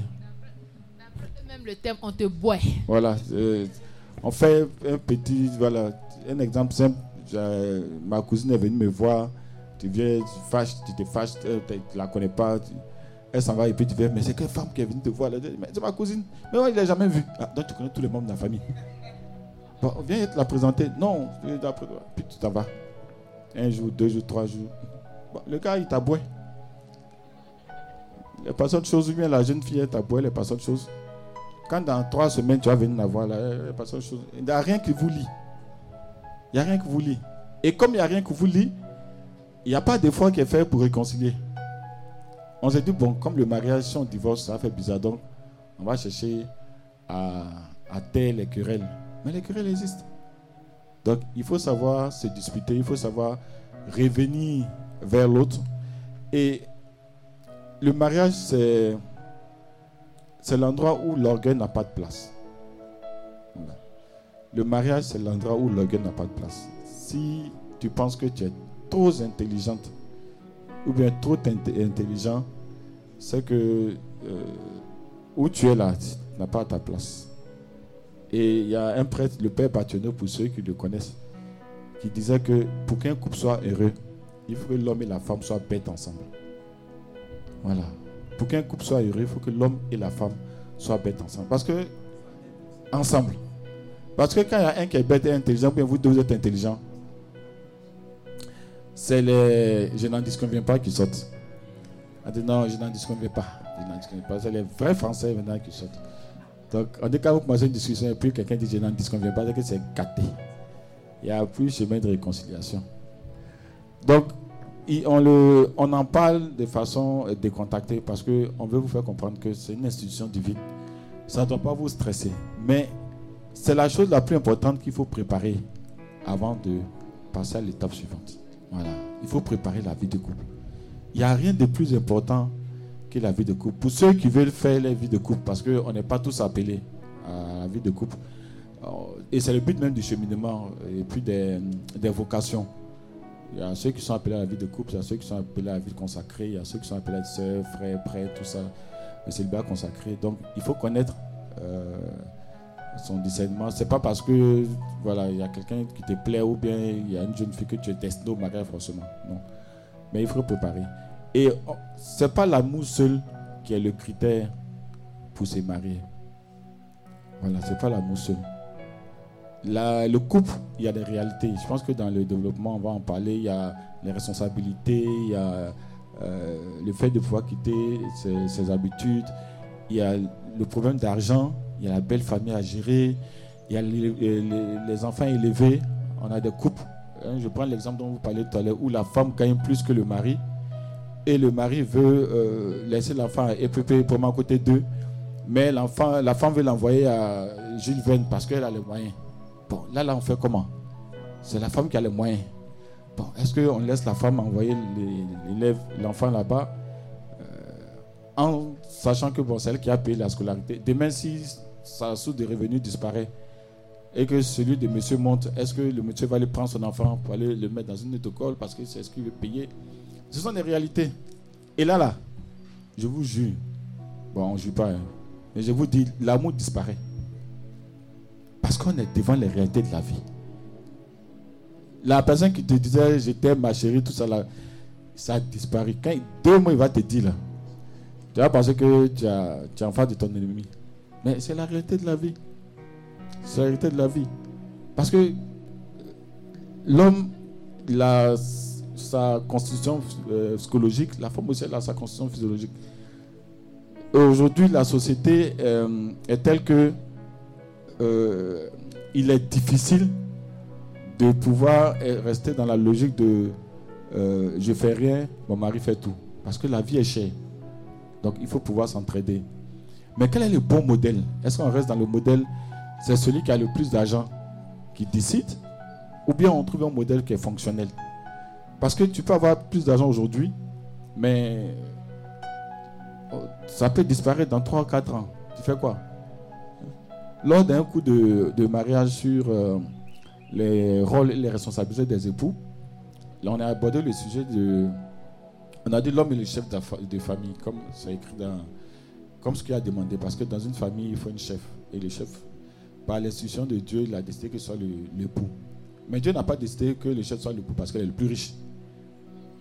Voilà. Parce que la, la dame a dit, mais son chef là, il fait comment si il n'a pas d'argent. Ah, mais c'est les questions concrètes. Toi, tu gagnes 200 000. Moi, je gagne 800 000. Et puis, tu avais mon chef. Tu as mon chef comment? Et elle avait raison. C'est la réalité de la vie. Parce que toi, tu, à cause des 200 000, tu veux que l'enfant parte à l'é- à l'école primaire EPP du quartier. Mais moi, mais un million, je peux l'envoyer dans une bonne école. Donc, moi, je veux que tu l'envoies là-bas. Mais je ne peux pas payer la scolarité là-bas. Pourquoi tu ne peux pas payer? Moi, je vais l'envoyer là-bas. Quand vous le faites, vous avez émasculé l'homme. Vous l'avez émasculé. Donc, comme elle est dit là, le gars, il t'attend au carrefour. Peut-être, mais peut prier pour que. Ah, mais c'est la réalité, hein. ne riez pas. Il peut prier pour que tes finances ou bien ta source de revenus pour que euh, tu te retrouves. euh, voilà. Donc, elle a posé la problématique claire. Elle dit, mais quand tu n'as pas l'argent, on lui a dit non. Le pouvoir que l'homme, le Dieu a donné sur l'homme pour être le chef de famille, c'est pas parce qu'il a plus d'argent que toi. Parce qu'il il peut avoir une situation où le gars n'aura plus d'argent, il va perdre son emploi. Et c'est ton argent qui sera sous de revenus de la famille. Est-ce qu'à ce moment-là, il n'est plus chef? Il est chef. Mais Dieu a conçu, a demandé à l'homme d'être le chef de famille parce qu'il a besoin de quelqu'un qui va gérer non seulement euh, financièrement la famille, mais il a besoin d'un sacrificateur dans la famille. Il a besoin de quelqu'un qui va gérer, qui va s'occuper de la direction spirituelle de la famille. Et c'est sur l'homme que repose cette responsabilité parce que Dieu l'a oint pour être le sacrificateur de la famille. Et c'est l'homme également qui a la responsabilité morale et sociale de la famille. Si on n'a pas compris ça, on n'a pas compris pourquoi l'homme est le chef de famille. Si on pense que l'homme est le chef de famille parce qu'il a l'argent, on n'a pas compris ça. Parce que la question de l'argent, elle se discute séparément. On va en parler au fur et à mesure pour que vous compreniez que la notion d'argent dans la famille, c'est toute autre notion. Si vous l'abordez dans la notion de celui qui a le plus d'argent qui commande, vous êtes totalement à côté de la plaque. Parce que la vie nous a enseigné que l'argent, c'est comme ça. Tu peux l'avoir aujourd'hui, demain, ça, tu peux l'avoir aujourd'hui, demain, ça va. Mais parce que vous êtes une seule chair, vous avez une façon différente de gérer les finances dans le couple. Voilà, je pense qu'avec la suite, on va aborder le thème, mais vraiment, il faut qu'on soit très à l'aise. Posez vos questions si vous avez des doutes, On a euh, eu le temps, de, pendant les 15 années, de voir d'autres couples, de voir d'autres familles, nous-mêmes d'être enseignés par des gens beaucoup plus aînés que nous, qui ont 25-30 ans de, vie de couple.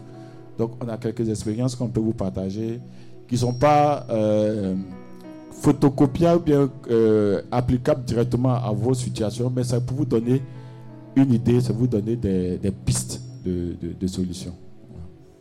Amen. On va acclamer Dieu déjà. Dis à ton voisin, c'est fort. Hein? Dis à ton voisin, est-ce que tu savais tout ça là-même Amen. Alors, on va, on va, on va procéder par question. hein. Voilà. Vous avez des questions. C'est ici qu'il faut poser. oh. Amen. Posez des questions sur le cheminement. Posez des questions sur le mariage. Posez des questions. En tout cas, vous avez la liberté d'être édifié à tous les niveaux. Est-ce que les ethnies sont un blocage? Est-ce que les régions sont un blocage? Est-ce que euh, l'homme, avant de se marier, il vit chez ses parents? Voilà. Il vit chez ses parents et puis il veut me marier. Comment, comment, comment on fait? Voilà, ce sont des, choses pratiques. Amen. Donc vous avez la parole, question? Oui Rapidement. Ah, Il y, a un micro là. Shalom. Merci aux intervenants. Moi, ma, ma préoccupation euh, se situe au, au niveau de ce que l'intervenant tout à l'heure a dit sur la responsabilité spirituelle de l'homme euh, dans la famille. En fait, c'est quand même bizarre parce que c'est le contraire aujourd'hui. Je ne sais pas si c'est qui à la base aujourd'hui des divisions dans les couples, peut-être mais on va dire même le célibat. Parce que dans, un as- dans nos, dans nos assemblées de prière, pardon, on constate que c'est la femme aujourd'hui qui, qui prend en fait ce, cette cape-là de prière, voilà, et de spiritualité là. Et ça fait que les assemblées de prière sont vraiment remplies de, de, de- femmes. Et quelque part, c'est c'est quand même, on va dire, décourageant, quelque part, parce que l'homme aujourd'hui ne fait, ne fait rien de tout ça. Ne fait rien de tout ça. Se prier, s'agenouiller pour la famille, voilà, mettre devant les choses. C'est plus sur les finances qu'on est, qu'on est, voilà, qu'on est, on est, on porte plus d'attention en fait. D'accord. Comment est-ce qu'on doit gérer les finances? Comment est-ce qu'on doit travailler? Comment, comment est-ce qu'on doit euh, accroître notre source de, nos sources de revenus et tout et tout? Donc c'est là-bas qu'on est plus porté. Et on laisse tout ce qui est prière, euh, voilà, le reste là, tout ce qui est même, voilà, ce qu'on doit faire nous-mêmes là, on laisse là à, la femme. Et bon, après, ça, il y a, plein de choses qui arrivent. Voilà. Il y a, peut-être les- des palabres, des, des incompréhensions, ça et là. Voilà, je, pense que quelque part, c'est ce qui met un peu en péril la vie de, couple, de, beaucoup- de couples, on va dire. Voilà, pour ma part. enfin. D'accord, merci. Bon, J'aime lever. Ça commence à être intéressant. en fait, euh, je pense que si on va, on, va, à la fin, on va donner une vidéo euh, YouTube à, Pascal. Je sais pas, au berger, au berger Pascus. On va donner à Pascal parce que au berger, parce- pour qu'il puisse partager à ceux qui sont venus à la formation, ça parle de les, les hommes viennent de Mars et puis les femmes viennent de Vénus, ou bien, ou bien le contraire, je ne sais pas, mais les femmes de Vénus, voilà, et puis les hommes de Mars. C'est une vidéo où on parle de la psychologie de l'homme et de la femme. En fait, nous les hommes, on est, on est, on est, on est dans le concret. Voilà, on est dans le concret. Et le concret aujourd'hui dans la vie de couple, c'est le quotidien. C'est la gestion des charges quotidiennes. Donc, on a cette tendance-là à s'assurer que notre famille ne manque de rien dans ce qui est du quotidien. Parce que pour nous, la prière, même le volet moral, euh, les valeurs, ça reste encore abstrait pour nous les hommes. Donc, on préfère se focaliser sur les choses concrètes. C'est pour ça que vous voyez que les hommes courent après l'argent. Et quand ils mettent à l'abri leur famille financièrement, ils ont ce sentiment-là d'être accomplis. Voilà, ils ont le sentiment d'être accomplis parce que c'est de là vient leur accomplissement. C'est parce que psychologiquement, on est dans le concret. On veut des choses concrètes, on veut des relations concrètes. Mais comme tu l'as dit, ce n'est pas la première mission de l'homme. L'homme, sa première mission, lorsque Dieu lui confie une famille, comme elle a dit, Dieu attend des comptes sur le volet spirituel. Est-ce que la famille que je t'ai confiée là, parce que la famille porte ton nom, la famille Digbe, la famille Kwaku, la famille Soro, est-ce que cette famille-là, c'est une famille qui vit à l'image de Dieu? Vous pouvez manger 15 fois dans la, dans la journée dans votre famille. Mais si spirituellement, il n'y a pas cette vie-là, il y a un problème. Même quand c'est porté par la femme, ça n'a pas la même, euh, la même connotation devant Dieu. La femme prend ce rôle-là parce que le pouvoir est dans la rue. Oui, c'est simple. La femme prend ce rôle-là parce que le pouvoir est dans la rue. Quand un homme joue son rôle de père spirituel, la femme est derrière lui, elle le suit. C'est très simple. Pour, dans les familles où l'homme a réussi à prendre le contrôle de ce volet spirituel-là, il a réussi à mettre sur sa famille un manteau de protection. Parce que c'est lui le sacrificateur. Bon, quand le pouvoir est dans la rue, que la famille à la dérive, bon, le soldat qui est là fait ce qu'il peut. Voilà, le soldat qui est là fait ce qu'il peut. Et même les femmes qui sont qui ont pris ce rôle, si vous les approchez et puis vous échangez, il y a, il y a ce, il y a ce regret-là de ce que l'homme ne joue pas ce rôle. Donc, aujourd'hui, vous les hommes, sachez que il est de votre responsabilité première. Votre responsabilité première n'est pas d'aller chercher l'argent, d'aller chercher euh, le, le pain quotidien. Votre responsabilité, c'est d'assurer cette protection familiale-là. C'est vous le bouclier spirituel de votre famille. Sinon, si vous laissez ce rôle aux femmes, il y a de fortes chances que les, les- spirituellement vous serez attaqué. Parce que quand le général a fui, les troupes sont livrées à elles-mêmes. Les troupes sont livrées à elles-mêmes. Je peux ajouter quelque chose? Voilà, vas-y. Généralement, mon mari, là, c'est un bon tuki, un bon enseignant. Mais clairement, vous vous demandez comment nous, on est arrivé à, à faire cela. Ça a été difficile. Parce qu'au départ aussi, moi étant issu d'un groupe de charismatiques en griffe, donc je suis la casseuse, la briseuse, l'intercesseuse de la maison d'office en griffe. Il a fallu que je rentre, que je me forme et que je comprenne que ce n'était pas là mon rôle en tant que femme. Et que c'était mon époux qui avait reçu cette autorité-là divine. Ça n'empêche pas d'avoir son temps de prière particulier, ça n'empêche pas. Au départ, quand lui aussi il a été formé pour être le sacrificateur, c'était difficile. Il dit, je te délègue la prière, je te délègue la prière, je te délègue la prière. Puis à un moment, je lui ai dit non. Ça a commencé par des petites prières. Ne pensez pas que c'est parce que je, je- c'est parce que je ne sais pas prier que je ne suis pas sa- sa- sacrificat- sacrificateur de ma famille. Non. Ça a commencé par des petites prières. Quand on doit manger, à la maison, nous tous on sait que quand on doit manger, c'est papa qui doit prier. Ah, c'est clair, c'est le sacrificateur. Avec ses mots, avec ses paroles, avec ses, ses choses. Et au fur et à mesure que vous allez faire cela, même les matins quand on doit prier, au début quand on devait prier, c'est lui, quand les prières étaient très courtes, les prières étaient très courtes quand on devait prier pour aller au travail, quand on devait prier pour faire des choses, les prières étaient très courtes. Mais au fur et à mesure, c'est là que tu vois le dépôt de Dieu. Et souvent même, il fait quand même, il dit, ah, il y a quoi? Quel way? Mais c'est Dieu qui rend capable. Si vous savez que ah, c'est la mission que le Seigneur m'a donnée, je suis le sacrificateur. Puis vous les femmes aussi, vous ne devez pas juger vos hommes. Mais c'est vous qui êtes là. Il prie pas, c'est un homme léger. Comment toi tu, tu prophétises de ta vie, de ta bouche que ton homme est un homme léger? Comment il va pas être léger? Le pouvoir, la vie et la mort sont au pouvoir de notre langue. Donc nous devons revoir notre manière. Parce que souvent on se, on se dit qu'on est tellement arrivé spirituellement, nous les femmes qui avons cassé, brisé là, qu'on pense que le gars, mais il est au bas niveau. Mais les révélations, mais les choses que... Quand Dieu il n'est pas, n'est pas gaou. hein. Dieu sait pourquoi il a choisi en tant que sacrificateur.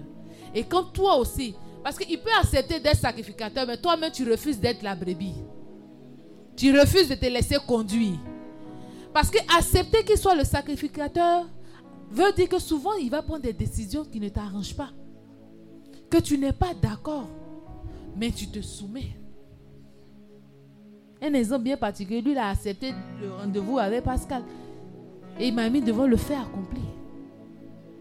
Si c'était la, Annie d'avant, mais dis donc, j'allais le gaspiller et puis je n'ai pas venu. Mais ça implique que toi aussi, la soumission de ton côté, si tu veux qu'il soit le sacrificateur, tu dois l'aider. Parce qu'au départ, c'était difficile, il n'avait pas l'habitude. Mon mari, c'est un bon catholique. Un dévot de mari, c'est un bon catholique. Il fait les il n'est pas dans les riba, baba, baba, il ne connaît pas ça. Ses amis qui le connaissent, ils vont le dire. Et souvent, quand il fait ses petites prières, il ne faut pas que toi aussi tu le juges pour dire Ah, il n'a même pas fait, je n'ai pas senti l'onction, je n'ai pas senti. On va aller où est ça? Donc, il faudrait nous aussi que par derrière, nous soyons cette aide-là et nous acceptions que lui soit le sacrificateur de nos familles. Je parle à toi, la femme, qui te dit que ah, mon mari ne prie pas beaucoup, mon mari est comme ça, mon mari est comme ci. Change ton langage. Parce que la vie et la mort sont au pouvoir de la langue. Moi, tu vas me voir quand il parle de mon mari. tu as pensé que c'est un super homme. C'est pas parce que je me vante, hein. parce que je veux appeler à l'existence ce que je veux. C'est ça, il faut comprendre. hein. Est-ce qu'il y a quelqu'un qui me comprend? J'appelle à l'existence ce que je désire voir dans mon mari. C'est un père aimant. Et puis souvent aussi, il faut féliciter. Il faut que nos paroles, il faut leur dire ça souvent. Ils sont, on ne sait pas, hein, ils vont chercher l'argent le matin dans le travail, dans quel environnement ils sont? On leur parle mal, des pères de famille. Et puis, on lui parle mal là-bas, encore, il vient à la maison, on lui parle mal. C'est à quel moment il est le roi, il le sacrificateur que le Seigneur a demandé? C'est chez lui à la maison. Donc apprenons à dire des paroles valorisantes. Tu veux entendre des paroles valorisantes? Dis des paroles valorisantes à l'autre. Mais nous toujours on est là dans la posture d'attente. On attend. Lui il me dit pas les trucs comme ça, il me dit pas. Mais est-ce que toi tu lui dis qu'il est le meilleur père? Merci mon chéri parce que grâce à toi, ils n'ont pas coupé l'électricité sur nos têtes aujourd'hui. C'est un exploit, hein? Parce que dans certaines maisons, on les met dehors, on coupe le courant, on coupe l'eau. Il y a certaines personnes qui n'arrivent pas, certains époux qui n'arrivent pas à faire cela. Sachons voir les grandes choses dans les petites choses que nos époux font et réalisent. Ne, pas, ne mettons pas nos attentes. Toi-même, toi-même tu n'arrives pas à faire et puis tu mets les attentes sur ton ami comme ça. Quel oui D'après les jeunes, quel oui Pourquoi? Je m'étais. Merci. Donc, dans la logique du sacrificateur, il faut également que les hommes, vous, euh, vous preniez de temps de prière perso. Parce que, en fait, tout, on est obligé de se former pour tout. Ça, c'est les bas qui vous donnent. voilà, c'est ces.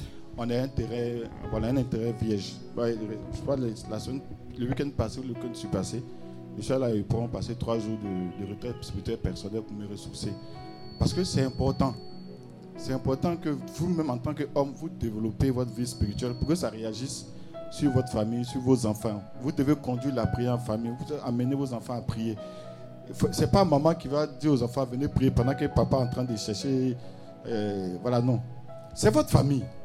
Autant vous mettez de l'engagement, de la conviction dans la recherche du matériel, vous devez faire pareil pour la vie spirituelle de votre famille et pour la vie sociale, l'éducation des enfants, les bonnes valeurs, ça vient de chez vous.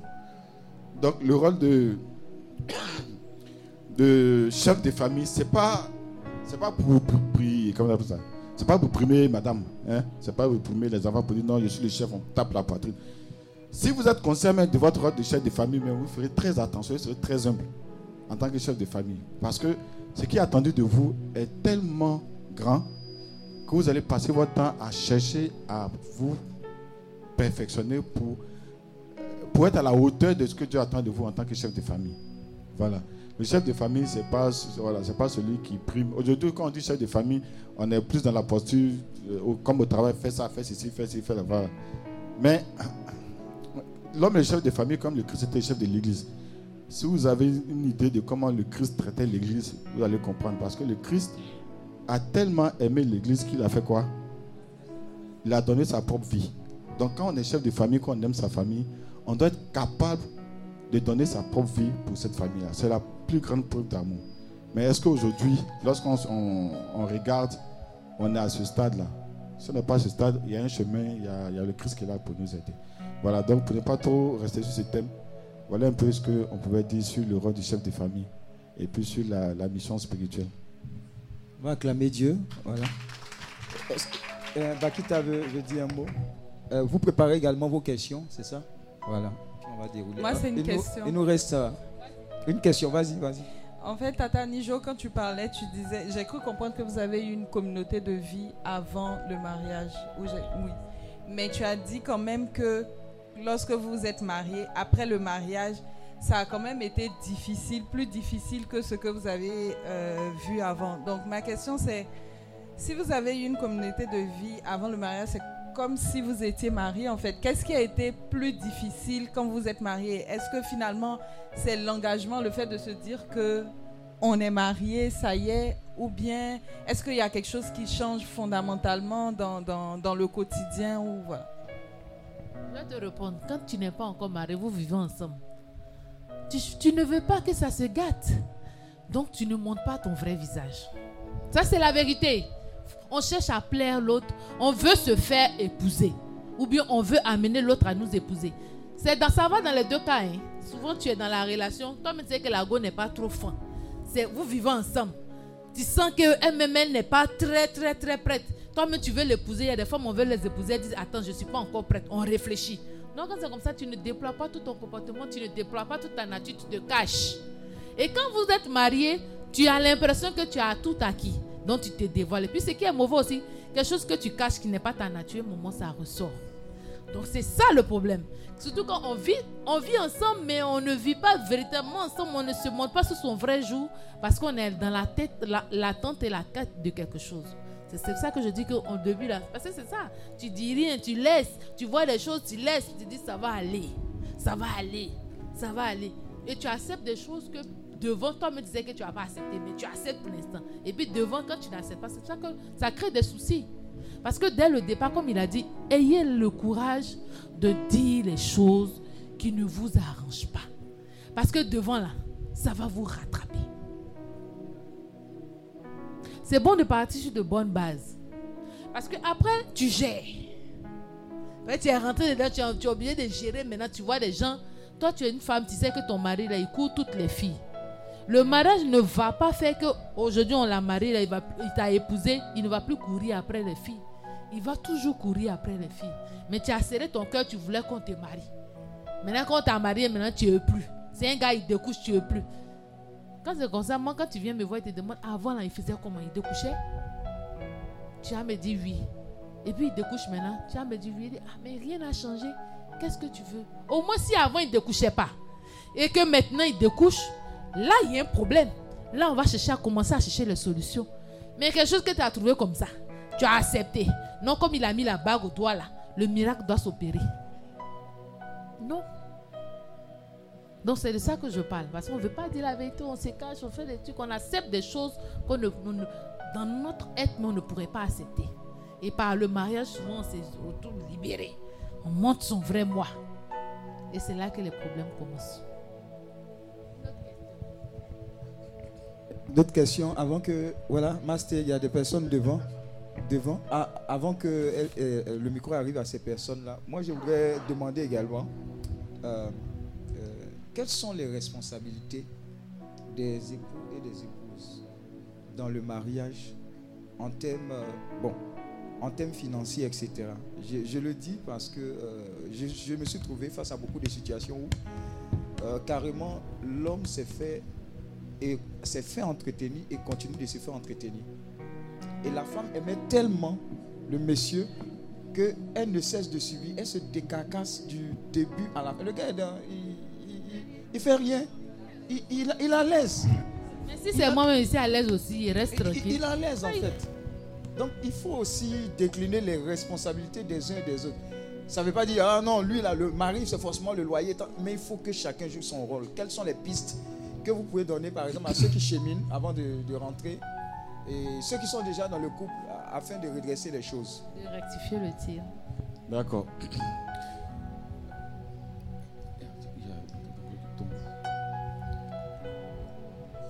C'est. Un fait d'argent, c'est compliqué. De... euh, d'argent, c'est trop compliqué. Il faut se lever pour parler. C'est trop compliqué. Bon, tout à l'heure, je disais que vous avez- on n'a pas pris le sujet dans le bon bout. On est allé sur l'aspect euh, qui gagne quoi, qui prend quelle charge. Là, on n'est pas dans une famille, on n'est pas dans un couple, on est dans une entreprise. Quand il y a la notion de qui gagne, qui fait quoi, qui gagne quoi, on est dans la notion d'une entreprise. Ce que nous, on, propose lorsqu'on fait les formations sur le couple, il faut aller sur une notion plus différente. Et il s'agit de ce qu'on appelle le budget du couple familial. Il faut aller sur une notion de budget familial. Et le budget familial, comment il se construit? Ça, c'est vraiment concret. On prend notre exemple, familial. Il faut savoir ce que vous gagnez. Peu importe qui gagne combien, combien, il faut savoir parce que on part de la base que vous faites une seule chair. Il n'y a pas l'argent de Annie, il n'y a pas l'argent de il n'y a pas l'argent de Pierre, il n'y a pas l'argent de Caroline. Non. Vous avez une seule chair, c'est le budget familial. Chacun a son emploi. Qu'est-ce que vous gagnez en tant que famille? Qu'est-ce que vous gagnez? Et là, l'honnêteté familiale, l'honnêteté de chaque époux est mise à jeu. Souvent, je dis, si tu as pu présenter ta nudité à quelqu'un, ce n'est pas ton compte bancaire que tu as caché. Parce que entre ton compte bancaire et ta nudité, qu'est-ce qui est le plus important? Bon, en fonction de la réponse, tu as caché ce qu'il faut cacher. Voilà. Entre ton compte bancaire et ta nudité, là, qu'est-ce qui est plus important? Quelqu'un qui a découvert ta nudité, quelqu'un qui, te nourrit, tu caches ton compte bancaire. Bon, je dis, bon, chacun a sa façon de voir les choses, mais quand tu dépasses ce stade-là où la personne voit ta nudité, la personne te nourrit, tu ne peux plus cacher ton compte bancaire. Tu ne peux plus cacher. Donc, il faut déclarer tout. Ça, c'est le début. On commence à construire le budget. Je, vais donner un exemple de ce qui est, est pour vous donner vraiment jusqu'à où on va, hein, de ce qui est dans ce qu'on appelle ce qu'on gagne. Il y a le salaire pour ceux qui travaillent. Il y a le revenu commercial pour ceux qui sont à leur propre compte. Il y a les primes. Il y a les frais d'émission. Il y a les petits blés que les tontons et les tantis nous donnent. En tout cas, tout ce qui est comme argent qui rentre. On ne dit pas non, bon, ce qu'on doit déclarer là, c'est le salaire, c'est les primes, mais ce que ma tante m'a donné, les 200 000 que ma tante m'a donné, ça ne fait pas partie. Ça, c'est pour moi. C'est pour moi. Non, ça fait partie. Donc, vous faites le point de tout ce que vous recevez dans la famille, dans le mois. Ensuite, vous faites le point de vos dépenses. Je vous rassure et je vous le dis, si vous faites bien ce point-là, vous allez vous rendre compte qu'en réalité, vous dépensez plus que vous ne gagnez. Vous allez vous rendre compte que vous dépensez plus que vous ne gagnez. Pour la simple raison qu'il y a des dépenses que vous ne déclarez pas. Au même titre qu'il y a des revenus que vous déclarez ça. Mais quand vous dépensez beaucoup, vous vous retrouvez à la fin avec moins 20 000, moins 100 000, moins 80 000. Parce que, voilà. Vous avez dépensé plus qu'il faut. Donc, vous énumérez tout ce que vous dépensez. À ce moment, quand vous faites l'exercice, il n'y a pas, non, c'est moi qui paye, c'est toi qui paye, non. Il y a la charge de courant, il y a la charge de l'eau, il y a canal, il y a unité, il y a transport, il y a goûter de papier tout, il y a médicaments achetés, il y a ceci, il y a cela, il y a l'argent envoyé aux parents. voilà. Vous faites le point. Là, vous avez vos dépenses, vous avez vos revenus. Et puis vous décidez. Quel est le budget qu'on alloue à chaque dépense? Ou bien c'est quelle dépense on garde, c'est quelle dépense on retire? Vous êtes dans la construction du budget. Ça va vous permettre d'assainir, ça va vous permettre d'assainir vos finances. Encore, je le dis, on n'est pas dans ce que. Quel est l'apport de chacun? Non, on est en train d'énumérer les revenus. Donc, on prend un exemple simple. Monsieur gagne 500 000, madame gagne 300 000. Vous avez, quand je dis 500 000, bon, madame gagne 5 000. Donc, dans ça, vous avez 600 000. Quand je dis gagne, c'est vraiment tout. hein. Vous avez 600 000 et vous avez des dépenses de 300 000. L'homme ne va pas dire, bon, moi, je prends en charge les 300 000, puisqu'il gagne 500 000. Et puis, il va me rester 200 000. La femme, tu fais rien, tes 100 000, c'est tes 100 000, tu payes tes bougies. Non. Si vous faites comme ça, ça ne va pas marcher parce que quand il y aura des difficultés après, c'est pour venir dire, bon, il faut payer la facture ce mois-ci, le mois prochain. Vous commencez à énerver la femme. Quand tu dis ça à la femme, voilà, son cœur commence à. Une seule fois, vous dites ça, elle dit, Hmm. Deuxième fois, Hmm. Là, l'intonation du mou là change. Là, Il y a le mou, là, Hmm, hmm, hmm, hmm, hmm, hmm. Là, tu sais, voilà. Donc, vous ne faites pas ça. Mais vous connaissez euh, ce que vous, vous avez comme revenu 600 000. Sur les dépenses de 300 000 que vous avez dans la famille, d'un commun accord, chacun décide. Vous discutez, chacun décide de l'apport. Dans certains couples, c'est en fonction des revenus. Si madame gagne 100 000 et puis monsieur gagne 500 000, madame gagne un cinquième de ce que monsieur gagne. Donc madame apporte un cinquième du, du budget. Si le budget est 300 000, faites un cinquième. Ça va faire ce que madame apporte. Et puis monsieur apporte le 4 cinquièmes. Vous allez me dire, il y a de l'argent qui reste. Voilà. Cet argent-là, vous pouvez le remettre dans la partie épargne de votre budget. Partie épargne.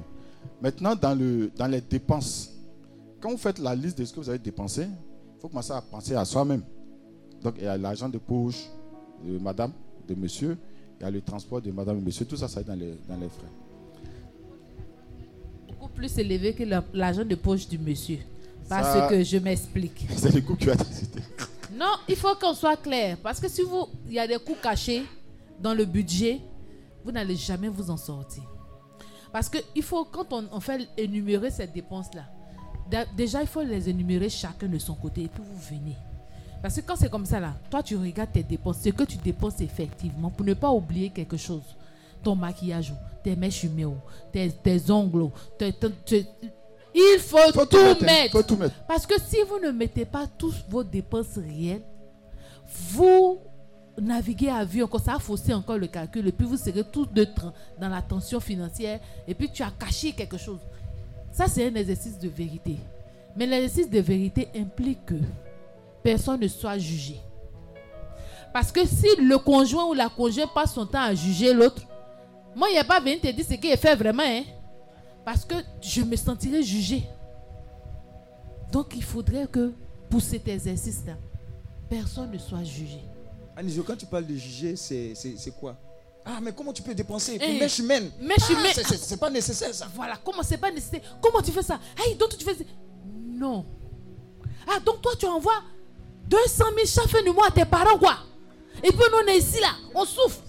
Et mes parents, et mes côtés Non.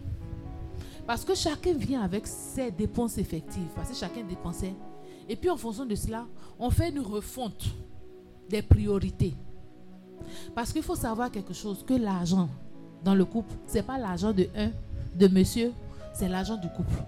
Si l'un des conjoints n'a pas de, de situation financière et que l'autre a une situation financière, il ne faut pas qu'il va penser que son argent, selon l'église, ça je ne vous parle pas dans le monde, que son argent c'est son argent, hein. C'est votre argent. Parce que vous ne faites qu'une seule chair. Et donc, même dans les dépenses, faut pas que vous allez vous sentir masculin en tant qu'homme ou en tant que... Ah, mais pourquoi on va discuter des dépenses? Vous devez discuter des dépenses. Parce que vous ne faites qu'une seule chaîne. Et en fonction des priorités. Tu peux pas être là. Tu peux pas être là harcelé par ta famille où tu donnes 200 000. Mais souvent même, pour répondre même aux charges même de ta maisonnée, tu n'arrives pas à le faire. Par le mariage, c'est vous d'abord. Après la belle famille. Après euh, le prochain, la veuve et l'orphelin. Mais c'est d'abord vous d'abord. Votre bien-être d'abord. Donc, n'ayez pas peur. L'autre aussi, si tu vois cette... Parce que ça va se discuter. Vous allez revoir. Vous serez plus à l'aise.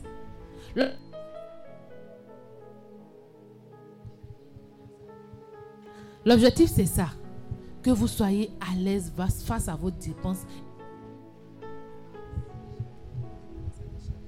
Et que vous soyez dans la transparence. Là, il n'y a pas de cachotterie. oh. Au lieu de cacher ton argent ici, tu fais ceci, fais ceci. Ça évite les choses. Et puis, ça évite les demandes farfelues. Si tu es une femme comme moi qui aime les bonnes choses, que tu ne me dis, tu ne joues pas franc jeu, moi, j'ai couru dans ta tête. hein. Mais tout ce que je vois là, je vais te demander. Parce que je me, tu ne m'as pas dit que tu ne peux pas, je ne sais pas, je ne connais pas. Je me dis que c'est un puits sans fond. C'est éviter certain nombre de choses. Donc ça fait la franchise, c'est important. L'exercice du budget part sur la base de la franchise. Vous allez dire, cela mais me raconte quoi? Mais essayez. Et puis ça se, au fur et à mesure, on améliore. Au fur et à mesure, on se rattrape. C'est pas du- d'un coup comme ça, ça va rester statique, puis c'est bon. Au fur et à mesure, on voit que, ah, ça là, on a, on a loué ça, hein, mais c'était pas bon. On n'a qu'à diminuer, on n'a qu'à augmenter ici. Et au fur et à mesure, ça permet encore d'être encore plus unis. C'est ce que je voulais dire. Je, vais compléter pour donner un exemple. Il y a, il y a une situation qu'on a, qu'on a présentée lors de, de la, de- des écoles de mariage qu'on fait. C'était un couple qui. la femme avait besoin d'un véhicule pour aller au travail. Donc, elle prenait les voies et ça, ça fatiguait. Donc, elle a fait part de ça à, son mari. Et puis, ça prenait du temps. Un an, deux ans, cinq ans, six ans. Pendant ce temps, elle a fait un peu d'économie. Donc, elle a eu suffisamment d'argent. Elle a acheté sa voiture. Elle a acheté la voiture sans dire à monsieur. Donc, un matin, elle trouve que voilà, madame a sa voiture. Ça a été un scandale, ça a failli séparer le couple. Voilà, pour plusieurs raisons. Parce que l'homme s'est senti trahi. Voilà. Et pendant cette période où les 7-8 ans où le monsieur ne s'en sortait pas, il a reproché à sa femme que donc pendant ce temps, toi tu avais l'argent. Pendant ce temps où moi je souffrais, tu avais l'argent. Donc il a commencé à dire mais qu'est-ce que tu peux me cacher encore? Qu'est-ce que tu me caches encore? Vous voyez? Il y a sa interprétation. Alors que la dame, elle avait juste fait des économies parce qu'elle avait besoin de ça. Mais le monsieur, il traversait des situations difficiles. Donc dans l'immédiat, il ne pouvait pas répondre. Malheureusement, avec le temps, ça ne s'est pas résolu. Jusqu'à ce que la fille, euh, la dame achète son véhicule. Ce genre de situation, s'ils avaient pu s'asseoir et pu parler clairement sur le, budget, ils auraient mis en place un- une petite pension ou bien une petite épargne de façon conjointe pour que dans deux ans, dans cinq ans, la femme puisse acquérir un véhicule. Vous voyez C'est pour ça que c'est important d'échanger et puis de mettre euh, tout sur la table et de préparer le budget. Parce qu'à la fin, vos différents projets, là, vous décidez de comment vous les allouez.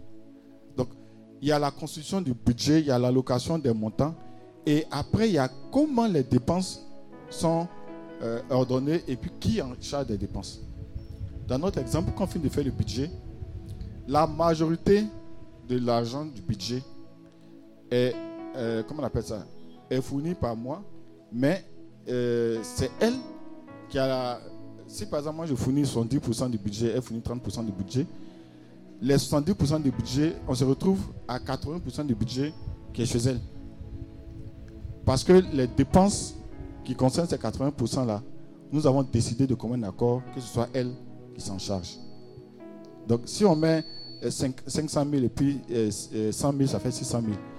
Elle, elle a mis 100 000, moi j'ai mis 500 000. Mais je vais lui remettre 400 000 parce qu'il y a l'ensemble des dépenses de 400 000 là, c'est elle qui s'en charge. Et puis moi je prends 200 000 parce qu'il y a euh, ce qu'il faut que moi je fasse qui fait 200 000. Mais je ne dis pas que moi, comme moi j'ai 300 000 ou bien j'ai 500 000, bon, je vais prendre en charge les 400 000. Non, c'est pas comme ça. Sous le fait, c'est conférer du pouvoir à celui qui a l'argent. C'est pour ça qu'il est important de faire le budget. Vous faites le budget indépendamment de qui doit dépenser ou pas. Et ensuite, vous décidez, en fonction des dépenses, qui prend en charge, enfin pas qui prend en charge, qui va payer ça, qui va payer. Peut-être que moi, en tant qu'homme, je peux payer la facture de l'électricité facilement parce que où je vais, euh, peut-être à Cocody au plateau, je peux payer facilement là-bas. Madame, elle va prendre la facture de l'eau parce que où elle travaille, elle a saut ici à côté, donc c'est elle qui va payer la facture de ce Mais ça ne vient pas de son argent, ça vient du budget. Ça. Quand c'est comme ça, il y a quelqu'un ne dira pas non, c'est moi j'ai payé l'eau. Ah, Si elle allait payer l'eau là, elle va pas dire qu'elle paye l'eau, bien la, la maison.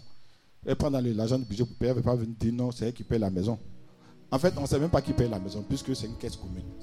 C'est très simple. C'est la raison pour laquelle c'est important de faire le budget, parce que finalement, on ne dit pas que c'est quelqu'un qui a payé. Même si le fait d'avoir mis ensemble, c'est une seule personne qui, qui prend en charge. Et puis Voilà. pour les- la, la location de celui qui fait les dépenses, mais qui fait les trucs, ça dépend aussi des aptitudes de chacun.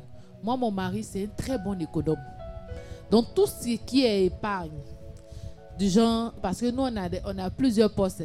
Il y a notre épargne, on a, notre, on a un poste loisir, c'est lui qui gère ça. C'est-à-dire, chaque fin du mois, on doit pouvoir sortir pour manger avec les enfants. On a nos postes vacances, on épargne, c'est lui qui garde tout ce qui est épargne, parce que c'est un gars, il est très économe, il a agni quoi. Donc il gère bien. Donc c'est lui, en France, donc il faut tenir compte- aussi compte des aptitudes de chacun. Pour le choix, pour les décaissements, les trucs, il faut tenir compte des aptitudes parce que c'est important. On ne peut pas confier l'épargne à quelqu'un comme moi, comme ça, qui aime toujours dépenser là. Au moment où on venir demander les comptes, il n'y a rien. J'ai reçu, hein, mais je vais vous y rentrer. Donc, il faut tenir compte aussi des aptitudes de chacun. Shalom. Merci. Je suis Alice Kassi. Je vous dis merci pour ce bel enseignement. J'avoue que j'ai reçu beaucoup de réponses à certaines de mes prières. Mais j'aimerais que vous abordiez euh, un point sur le point de la belle famille. Sur, la belle, sur le point de la belle famille. Vous avez parlé de tout. Ah, ah, c'est ça. Mais j'ai pas vu que vous avez abordé ce point-là. Parce que vous avez dit que lorsqu'on se rencontre, il y a des choses qu'on ne se dit pas de peur qu'on n'arrive pas jusqu'au bout. Et moi, je prends mon exemple. Moi, je suis issu d'une famille où mon père et ma mère, je n'ai pas grandi avec eux. Donc, moi, je me suis dit, depuis toute petite, moi, je ne vais pas marier un homme qui a un enfant. Sincèrement, depuis toute petite. Parce que quand je vais chez ma mère, je ne suis pas l'enfant de son mari. Quand je vais chez mon père, je ne suis pas l'enfant de sa mère et de sa femme. Du coup, l'un dans l'autre, moi, depuis petite, je suis focus. L'homme que je vais marier, là, il ne doit pas avoir d'enfant. Dieu merci, tu es à exaucer à ma prière. Mais aujourd'hui, je me rends compte que c'est vrai que mon mari n'a pas d'enfant, euh, comment on appelle ça, biologique, mais il a, il a des enfants euh, d'adoption. Et franchement, c'est, c'est un point que euh, moi qui me fatigue. Parce qu'à la base, il n'a pas d'enfant, mais aujourd'hui, il a plus que des enfants.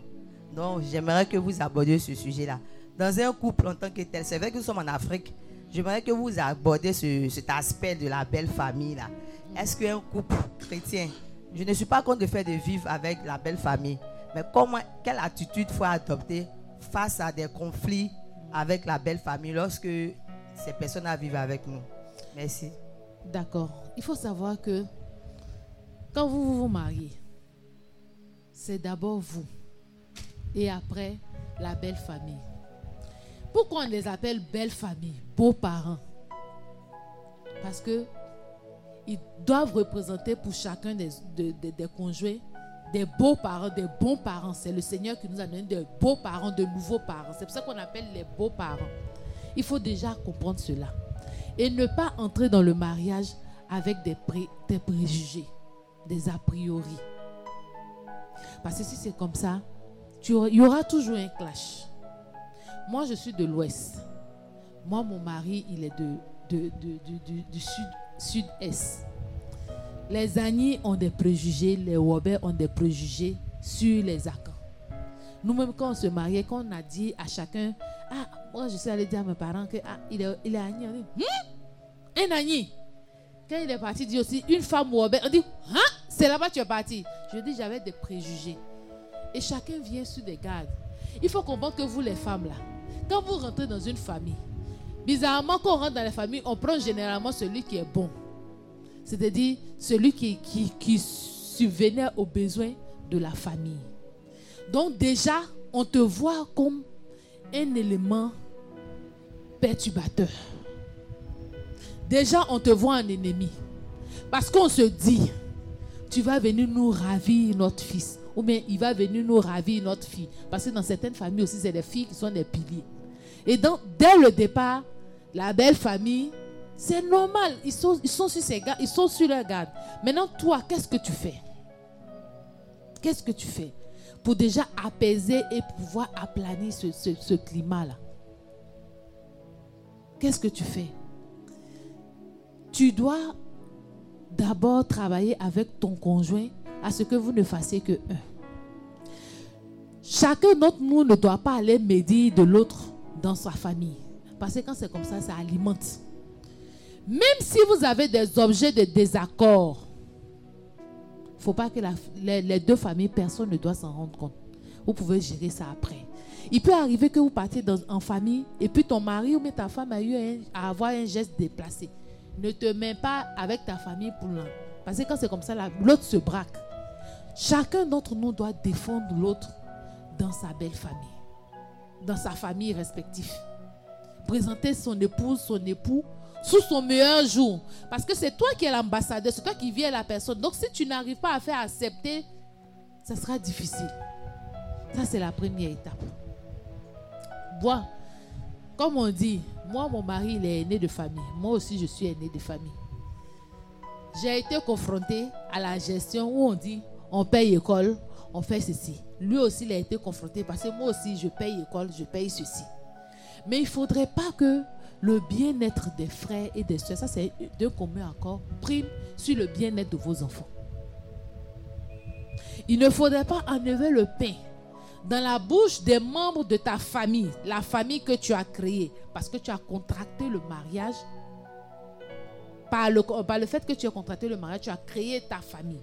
Cette famille-là, pour nourrir ta famille à toi, genre euh, tes géniteurs ou même tes frères et tes soeurs.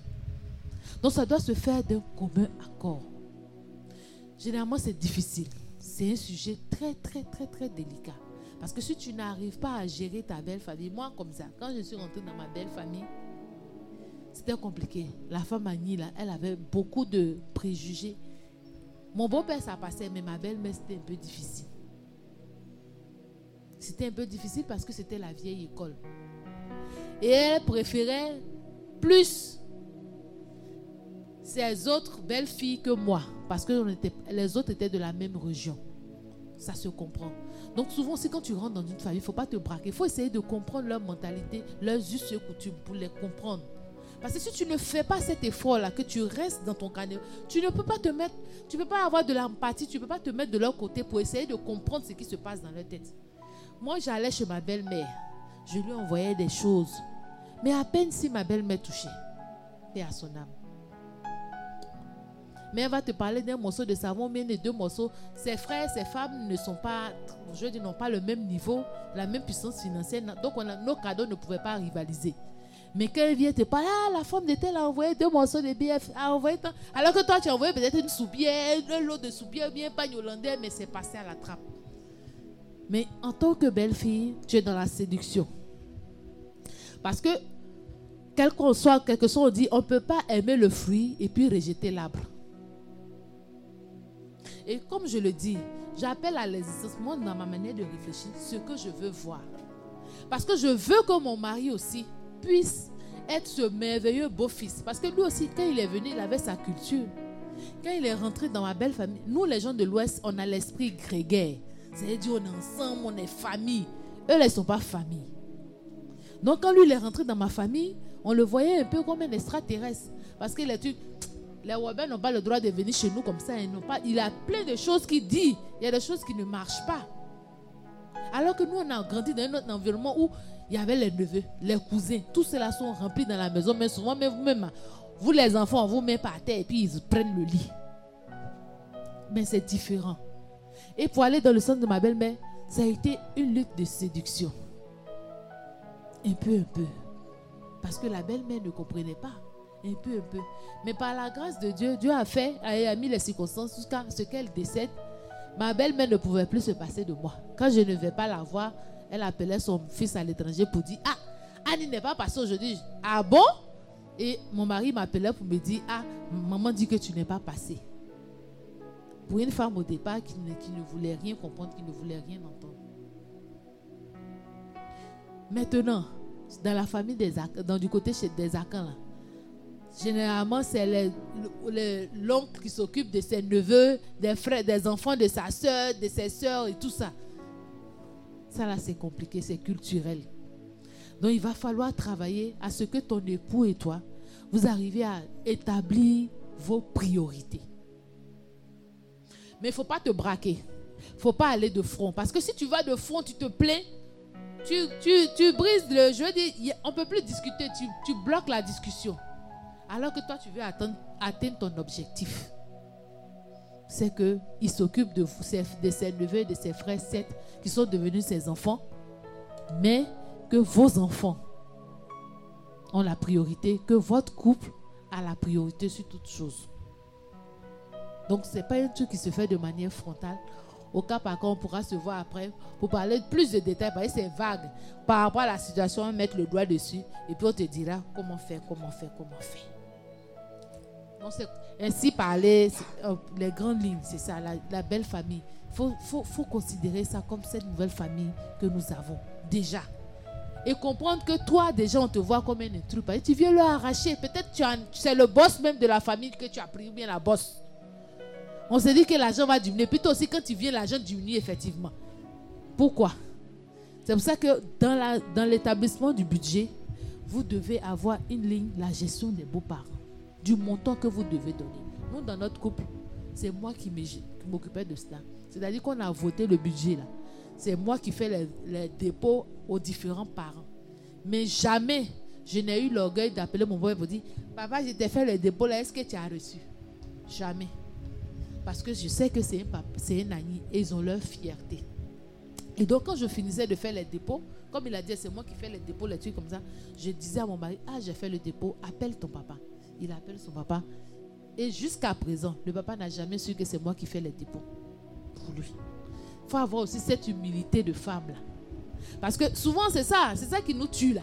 On fait un petit acte là, on veut tout avoir la gloire, on veut dire c'est nous on fait. Non. Donc la gestion de la belle famille, c'est doucement, doucement, doucement. Et puis il faut pas, comme je l'ai dit, chacun des conjoints doit protéger l'autre dans sa famille. Le conjoint ne doit pas livrer son, sa conjointe à la vindicte de ses parents. Même si tu sais qu'elle a mal agi, soyez bêtes ensemble. Arrivez à la maison, vous allez régler ça. Pas devant. Parce que souvent, l'ennemi ou bien les gens, la belle famille se sert de vos discours, de vos des trucs pour s'infiltrer.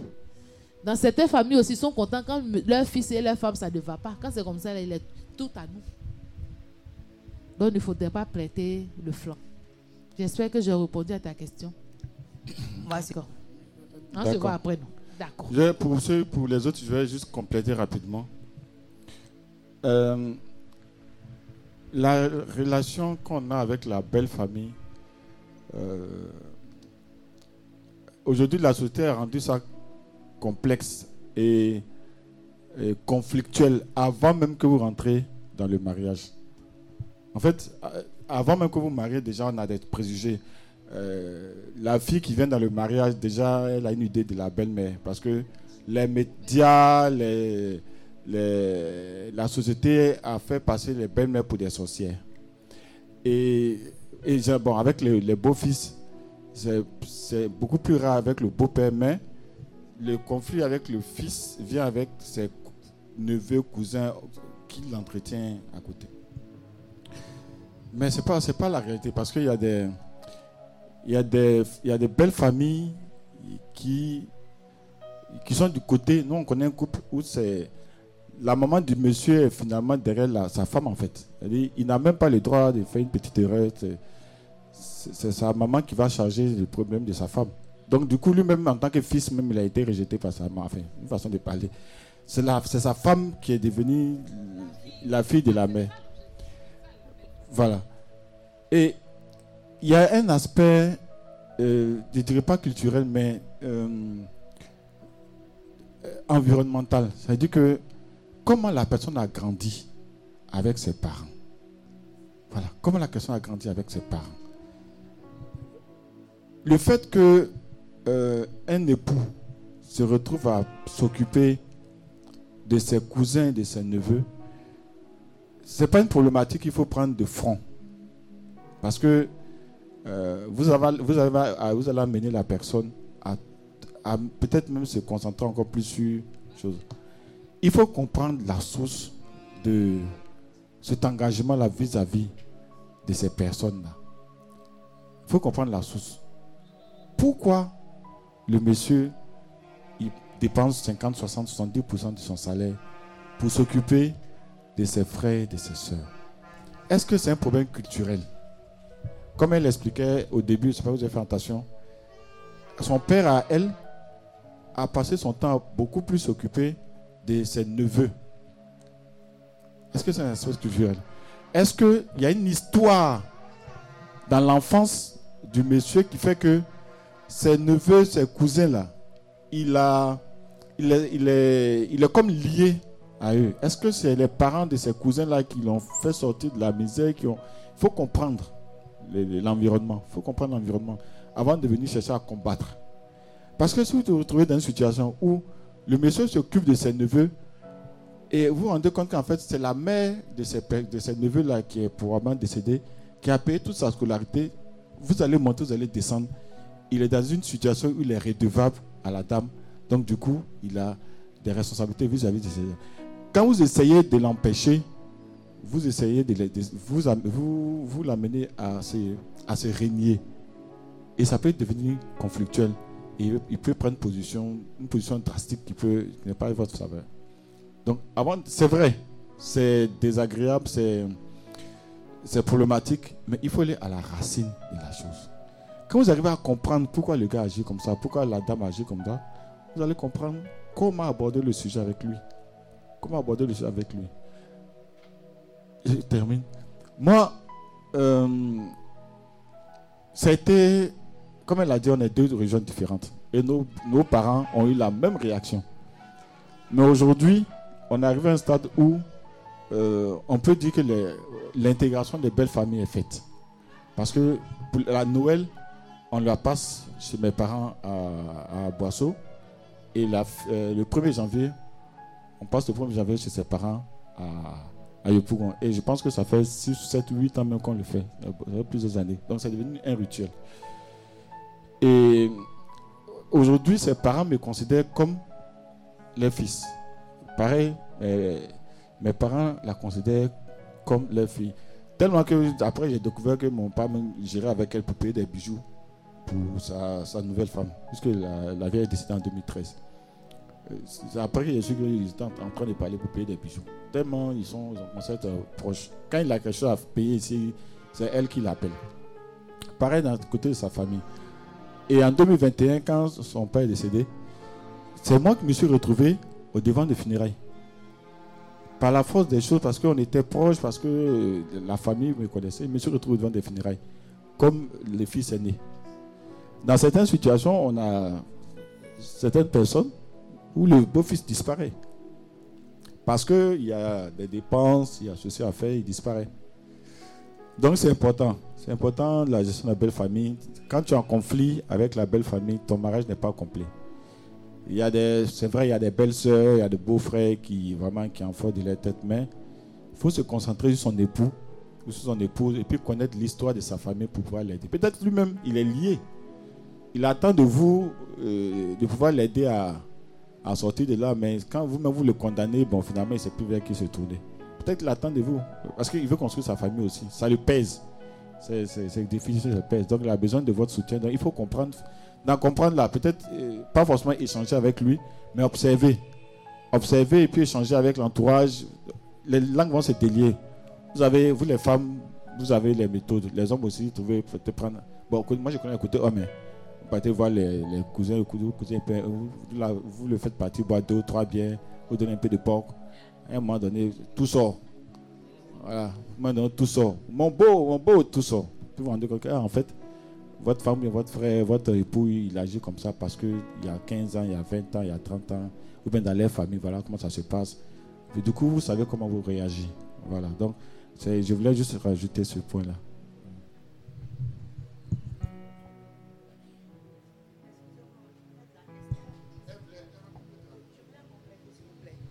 Fait, sincèrement, moi, je n'ai pas de soucis financiers. Ce n'est pas parce qu'il prend sa famille en charge. Mais c'est le côté vivre ensemble.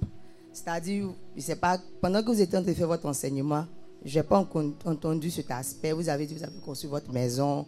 Mais je ne sais pas si vous vivez avec votre nièce, vos frères. Sinon, c'est ce que je dis, c'est une décision. Comme je dis là, le couple, chaque couple doit avoir son identité. Parce qu'il ne faudrait pas penser comme nous, comme ça, dès le départ. Moi, mon mari, quand ses frères étaient étudiants, on a décidé de leur louer une, une maison où eux tous étaient là-bas, qu'on était en location dès le départ. Parce que c'est notre identité. Et moi, mon mari, je veux dire, lui, il n'est pas très famille, famille, donc ça ne l'a pas gêné. Donc, c'est lui son histoire. Toi, ton histoire, peut-être ton mari, il a l'esprit famille et tout. Donc, il y a des choses qu'il va falloir gérer. Parce que si je te dis quelque chose, faire comme ça, faire comme ça, c'est pas la même. Comme il disait là. Après, on pourra s'asseoir et puis, en fonction des. Il faut comprendre le vécu et puis savoir comment réagir. Parce que nous, comme ça, nous, de notre décision, nous, là, c'est la famille nucléaire chez nous à la maison. Si tu viens chez nous, c'est la, la nounou, mon mari et nos enfants. Parce que c'est ce qu'on a décidé. En fonction de notre identité, de notre personnalité, de ce que nous pouvons supporter, de, ce que nous pouvons faire. Parce que c'est ce qu'on peut. Mais si moi je viens te dire que c'est ce qui doit être, alors que ce n'est pas la réalité de ton couple, je vais te créer beaucoup de soucis. C'est pour ça que je dis qu'après, on va en parler. Et puis, au fur et à mesure, on verra la personnalité de chaque couple, de, ton conjoint. Peut-être qu'il y a d'autres, ils aiment vivre leur famille. Moi, mon oncle, chez qui j'étais à Port-Bon, on était plus de 25. Matin, il vient, il mange, riz couché. Il aime avoir le monde au point de lui, sa famille. C'est comme ça qu'il est. Tu as épousé un gars comme ça, tu fais comment? Tu peux pas. Tu es obligé de, de toi aussi apprendre à aimer la famille. Donc, c'est pour ça que je dis que chaque groupe a son, a son identité et vous devez définir ensemble votre identité. Parce que l'identité des Bossons ne sera pas l'identité des Kwaku, l'identité de Kwasi, ni des Soro. Chaque couple est unique. Même les jumeaux ne sont pas identiques à tous les points. Donc, le couple est unique. La question suivante. Et puis, rapidement, il faut tout souvent tirer avantage des situations. Dans notre cas, elle est de l'Ouest. Les gens de l'Ouest, ils aiment, ils ont un envahir les gens là. Voilà. Bon.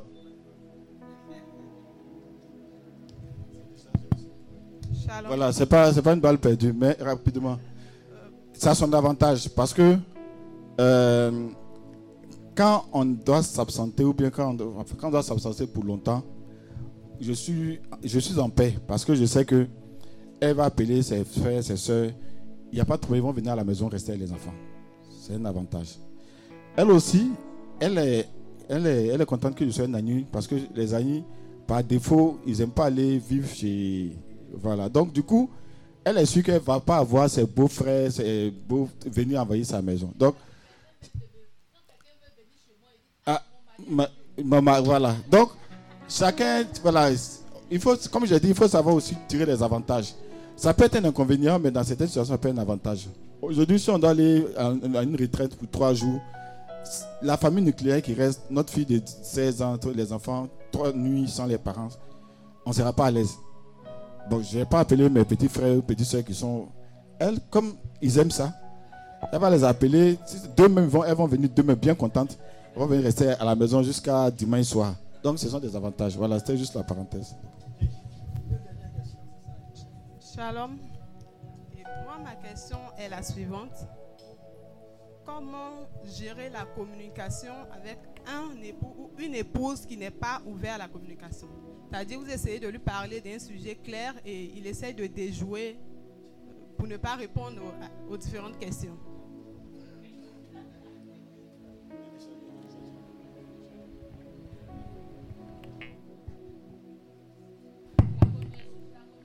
les bons moments pour pouvoir aborder les sujets qui fâchent.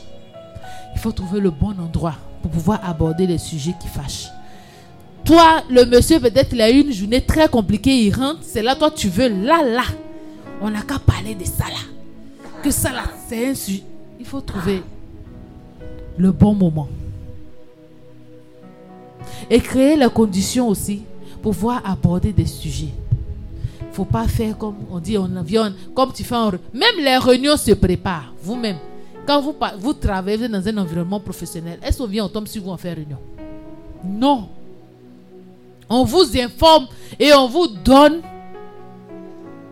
le, le euh, je planning l'ordre du jour et vous vous apprêtez pour venir nous pourquoi vous voulez toujours être dans l'urgence? Ah chérie J'aimerais bien qu'on parle de tel sujet. Dis-moi quand tu veux, quand, tu es disponible. C'est la manière. Moi, je dis, moi, je veux, j'aime la paix. Pourquoi toujours nous, on aime, femme aime pas la mais un moment aussi, aimons la paix. Tu vois ce que je veux dire? Je mets dans la plaisanterie comme ça, mais pour te dire qu'il faut trouver le bon moment. Généralement, quand un homme se défile, souvent c'est parce que comme les hommes sont dans la compétence, c'est parce qu'il n'a pas encore trouvé la réponse à la question que tu dis. Maintenant, toi, en tant que femme, tu dois comprendre cela et te dire d'accord et patienter. Généralement, il y a des choses, moi, je parle de ma peinture là. Je pouvais me lever moi-même pour aller mettre ma peinture. Je peux gérer ça. Mais le monsieur n'a pas encore trouvé que c'était le bon moment. C'est ça aussi, la soumission. Un exemple très, très, très truc qui a failli me fâcher, mais bon, Dieu merci, je me suis ressaisie. Notre petit, notre, notre troisième, il avait eu son entrée en sixième. Et le petit avait eu, le papa avait insisté pour qu'on fasse le test du petit séminaire. Le petit a bombardé, eu petit séminaire. On a fait inscription en ligne, même il a eu séminaire affecté de l'État. Puis à la dernière minute, mon mari dit non, que l'enfant va rester à Notre-Dame. Que lui n'a plus envie de changer d'école, que ah, que qu'est-ce que moi-même je reproche à Notre-Dame. Mais les ses autres frères sont là-bas. Franchement, si c'était moi avant, je n'allais pas comprendre cela. Parce que c'est une bonne éducation, c'est les prêtres, c'est le petit séminaire, il y a tous ces arguments. Mais le monsieur a dit non. Et je me suis, comment je veux dire, exécuté. Ça, c'est la communication. hein. Mais au départ, quand je parlais, jusqu'à présent, il ne m'a pas donné les raisons. hein. Et quand je demande les raisons, il dit, et puis quoi? Mais j'ai accepté. Donc, c'est pour te dire que pour communiquer, pour les questions, pour les trucs importants, généralement, c'est un secret que je te dis. Quand l'homme te se défie, c'est qu'il n'a pas encore trouvé quoi te répondre. Donc, cherche à trouver le bon moment et puis trouver la, la, meilleure, la meilleure manière de le présenter. Quoi. Pourquoi on veut toujours être dans la confrontation alors que c'est notre partenaire de vie? Arrangeons tous nous pour améliorer le truc, pour que ça soit bien. C'est une décision. Moi, je dis c'est une décision. Si tu veux que ton couple marche, c'est une décision. Et tu mets les choses en place. J'espère que j'ai répondu à ta question. Dernière question.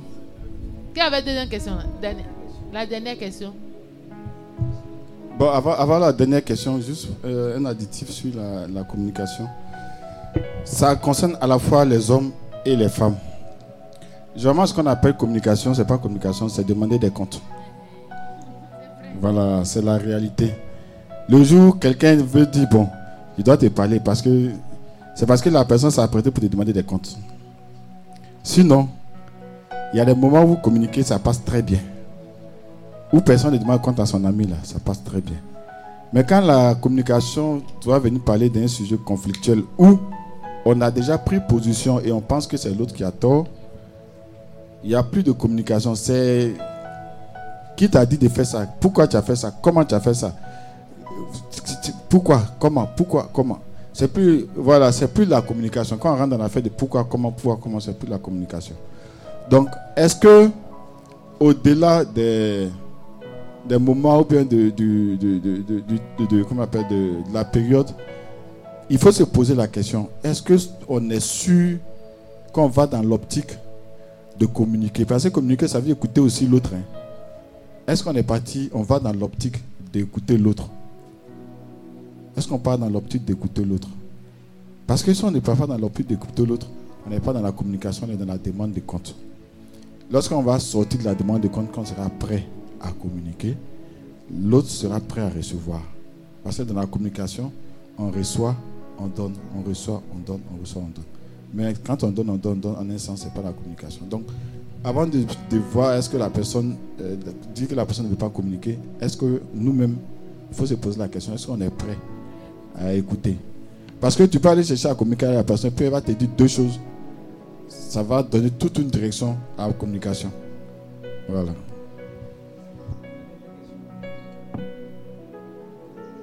En parlant de communication, je, voudrais savoir comment on gère le tempérament de chacun.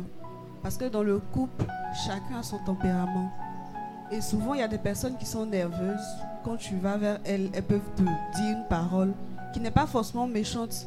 Mais toi qui es en face, comment tu prends euh, cette réponse que tu as reçue? Donc, ma question, c'est essentiellement de savoir comment gérer les tempéraments l'un de l'autre dans le couple souvent tu peux dire une phrase, l'autre va prendre mal alors que ce n'était pas l'intention. Et ça peut faire fâcher l'autre et puis ça va créer des histoires. Donc, comment on gère les, tem- le- les tempéraments de, l'un ou l'autre dans le couple? Le, tempérament. hein. Dans le mariage, il faut comprendre qu'il ne faut pas d'abord se prendre trop au sérieux. C'est ça qui nous fait problème et puis il y a fait les tempéraments. C'est parce qu'on dit moi, c'est parce que c'est à moi tu dis ça. Moi, tu te permets de me parler comme ça? Elle veut dire quoi par là? Ou bien il veut dire quoi par là? C'est parce que l'orgueil est encore là. Si on ne gère pas cette histoire d'orgueil là, et puis quelqu'un qui te voit sur toutes tes coutures là, même, mais sait pas pourquoi les gens même sont orgueilleux même. Quelqu'un qui te voit, qui connaît toute, toute ton anatomie, je ne sais pas. Je ne sais pas. Et puis il va dire, il va me parler, il va me dire quoi? C'est qu'il voit là, il voit plus que ça. hein. Il peut te dire beaucoup de choses. hein. C'est parce que chose que truc. Donc, sachons mettre de l'eau dans notre vin. Et puis pour le tempérament, comme on l'a dit là, il faut souvent investiguer pour comprendre. Souvent, c'est la résultance de blessures, de beaucoup de choses. Qu'est-ce qu'on fait? Plutôt aussi, tu connais le tempérament de ton gars. Tu sais que lui, là, il y a des... Ou bien de ta tu sais qu'il y a des choses là, quand tu dis, ça devient palable. Pourquoi tu dis ces choses-là? Honnêtement. Toi-même, tu sais. Et puis tu vas. Qu'est-ce que tu provoques? Qu'est-ce que tu cherches? Qu'est-ce que tu recherches? C'est ça aussi. Les questions qu'il faut se poser. Mais cette question de tempérament, c'est généralement issu de blessures, de choses profondes, quoi, qu'il faut chercher à investiguer. Pour que d'abord, même la personne même qui est à ce tempérament-là, même, déjà, il faut que cette personne-là reconnaisse qu'il est de tempérament coléreux, colérique, et qui travaille sur lui-même pour abaisser cela. Parce que quelqu'un, ton conjoint ne peut pas travailler sur ta colère. Je suis désolé. C'est toi-même qui dois faire ce, ce pas-là. Et puis souvent aussi, il y a des gens qui sont colorés, mais il y a la manière de désamorcer. Il peut arriver souvent que moi-même, mon mari me dise des choses ou bien que je dise des paroles qui, soient, qui sont désobligeantes. Mais la personne, la, manière que la personne prend même me dit Hé chérie, toi, mais tu m'as balé mal dans l'amusement là. de- Tu es désarçonné. Toi, mais tu as envie de faire par là, tu es désarçonné. C'est désarmé. Tu veux dire Ah, d'accord, pardon, hein, je ne voulais pas dire ça. Il y a ça aussi. L'autre qui est en face, comment la personne reçoit la chose. Et comment la personne te la présente. Va là-bas. C'est à moi, tu dis, va là-bas. Ou mais je garde dans mon cœur. Il m'a dit, va là-bas. Tu dis, hé, chérie, dans l'amusement, tu m'as gbédé. Il va dire, ah, ah bon, hein. Le ton a changé. Que, hier, comment tu m'as parlé? Le message est passé. Que tu as été blessé parce qu'il a été dit. Mais la manière de le dire, la manière de le restituer a fait incliner l'autre. Donc ce sont des pistes que je te donne. Maintenant, il faut que la personne qui a son tempérament aussi prenne conscience que son tempérament aussi est ça. Et qu'il doit travailler pour ça. Si son cœur chauffe vite comme pour moi là. Il n'a qu'à venir voir mon mari, il va, te- il va lui dire, moi il dit, toi ton cœur est toujours chaud. Et la femme là, son cœur est chaud. Quand on dit ça maintenant, il s'est glacé. Alors qu'il a envie de faire par là. Alléluia. Ça, ça va manager son conjoint. Paix et joie. Les gars du renouveau, on va acclamer Dieu. Pour le couple Bosson, pour Bakita, Yo, et pour vos vies. Amen. Qui a été vraiment enseigné? Ah, c'est beaucoup, hein Un jour ne suffit pas, c'est ça Alors demain, on va prendre rendez-vous sur la paroisse. Demain, ça sera sur la paroisse.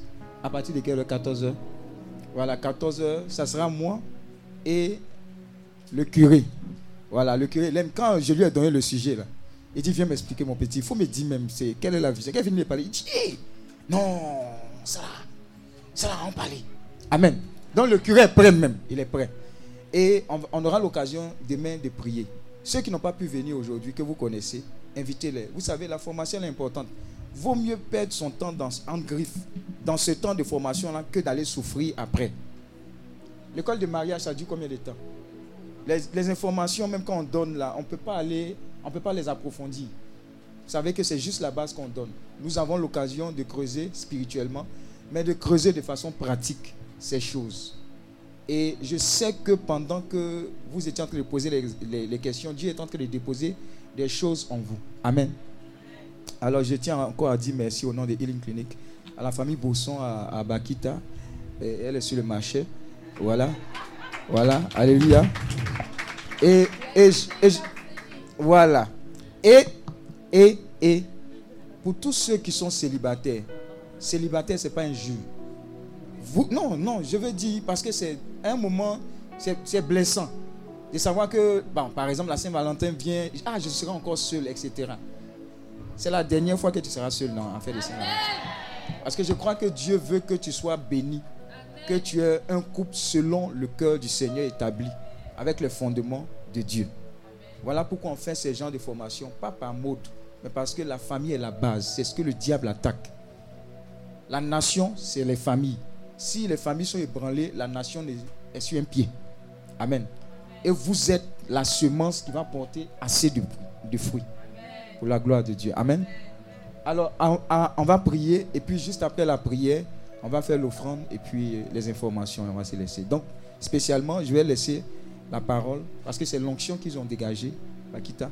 Que une, prière soit faite sur vous et que le Saint-Esprit puisse consacrer ce qui a été déposé. Voilà. Donc je vais passer la parole à. On va s'élever. Euh, je- Bakita va prier. Elle va représenter les célibataires. Et puis Bosson et son épouse vont représenter les couples établis et les couples en devenir également. Pour que Dieu nous affecte de sa grâce et de sa miséricorde. Nous, nous sommes réunis au nom du Père, du Fils et du Saint-Esprit. Amen. Seigneur, nous voulons te remercier pour cette journée. Nous voulons bénir ton nom pour tout ce que tu nous as donné d'entendre aujourd'hui. Nous voulons bénir ton nom pour tous les éclaircissements que nous avons reçus depuis ce matin. Nous voulons bénir ton nom pour la vie de tous ceux qui sont ici présents, tout ce que toi-même tu as convoqué, tout ce que toi-même tu as invité, parce que tu avais quelque chose de particulier à leur dire. Nous voulons te dire merci pour tout ce que nous avons reçu. Nous voulons te bénir pour toutes les barrières que tu es en train de faire tomber depuis le début de ce moment. Nous voulons te bénir pour l'espace de nos cœurs que tu élargis. Nous voulons te bénir pour ta volonté que tu inscris dans nos cœurs. Nous voulons te bénir pour le renouvellement de nos esprits, le renouvellement de nos intelligences. Nous voulons te bénir pour ce nouveau chemin, ce nouveau chemin que tu nous donnes de prendre, cette nouvelle vision, cette nouvelle façon de voir les choses que tu nous donnes de prendre. Nous voulons te rendre grâce, Seigneur. Nous voulons bénir ton nom, Seigneur. Nous voulons te rendre grâce, Seigneur. Nous sommes reconnaissants de ce que tu fais pour nous. Nous sommes reconnaissants de ce que tu as disposé, même nos pas jusqu'ici. Nous sommes reconnaissants de ce que tu nous as donné aujourd'hui.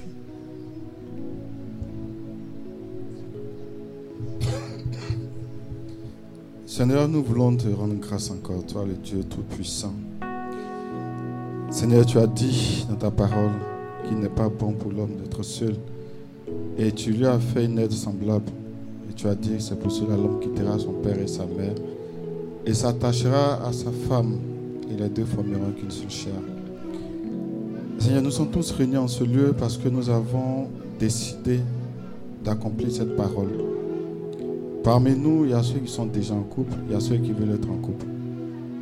Seigneur, nous te confions toutes ces personnes-là à la puissance de ton Esprit Saint.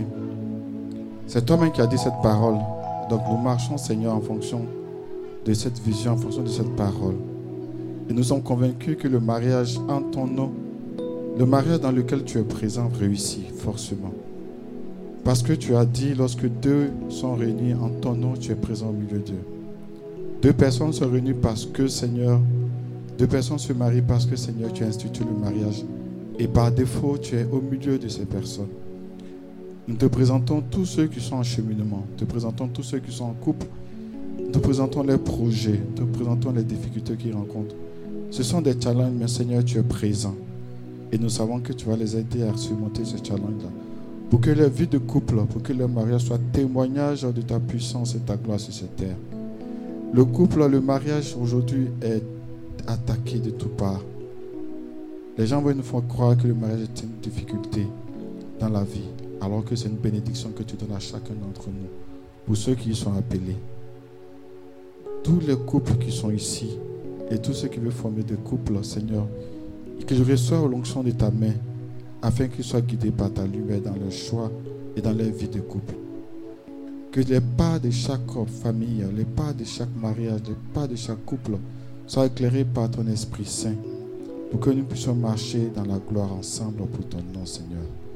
Nous bénissons tous ceux qui aujourd'hui ont pris de leur temps pour venir écouter cet enseignement. Nous venir écouter ce partage. Que cela apporte de la lumière dans le couple. Que ceux qui sont venus à la recherche de réponses, ils puissent trouver leurs réponses. Que ceux qui sont venus dans les doutes partent l'esprit apaisé, partent confiants parce qu'ils ont mis leur foi en toi. Ou ceux qui sont venus le cœur chargé, Seigneur, que ton esprit les décharge, que ton esprit les console et qu'ils puissent trouver les paroles pour remettre leur couple dans le droit chemin la gloire de ton nom. Amen. Merci Seigneur pour ta fidélité et ta grâce. Et je veux prier que ton sang précieux vienne consolider, vienne sceller toutes ces grâces et ces bénédictions relâchées sur tes enfants. Certainement, il y aura un avant et un après ce moment prophétique dans la vie sentimentale de tes enfants. Le Dieu de, en un instant, en un clin d'œil, agira encore.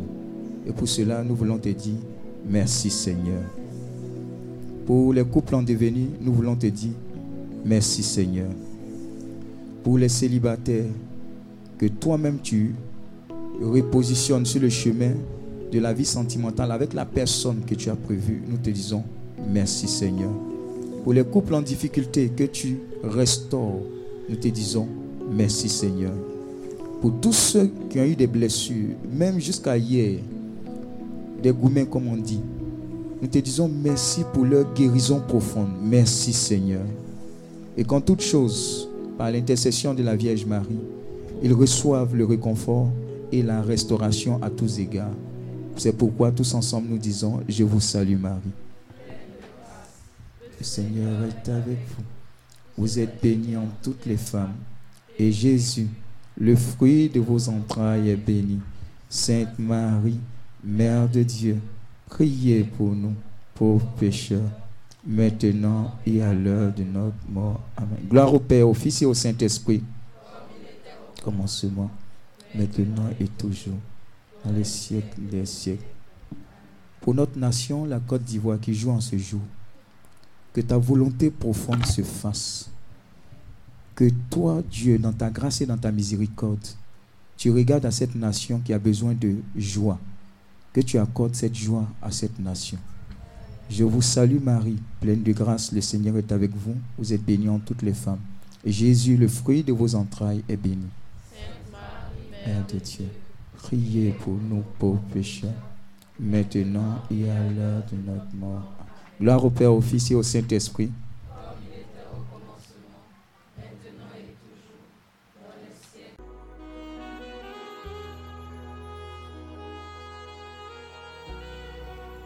Ce programme vous a été proposé par l'apostolat Healing Clinic, ministère de guérison, de délivrance, de libération et de restauration. Healing Clinic, c'est Jésus qui guérit.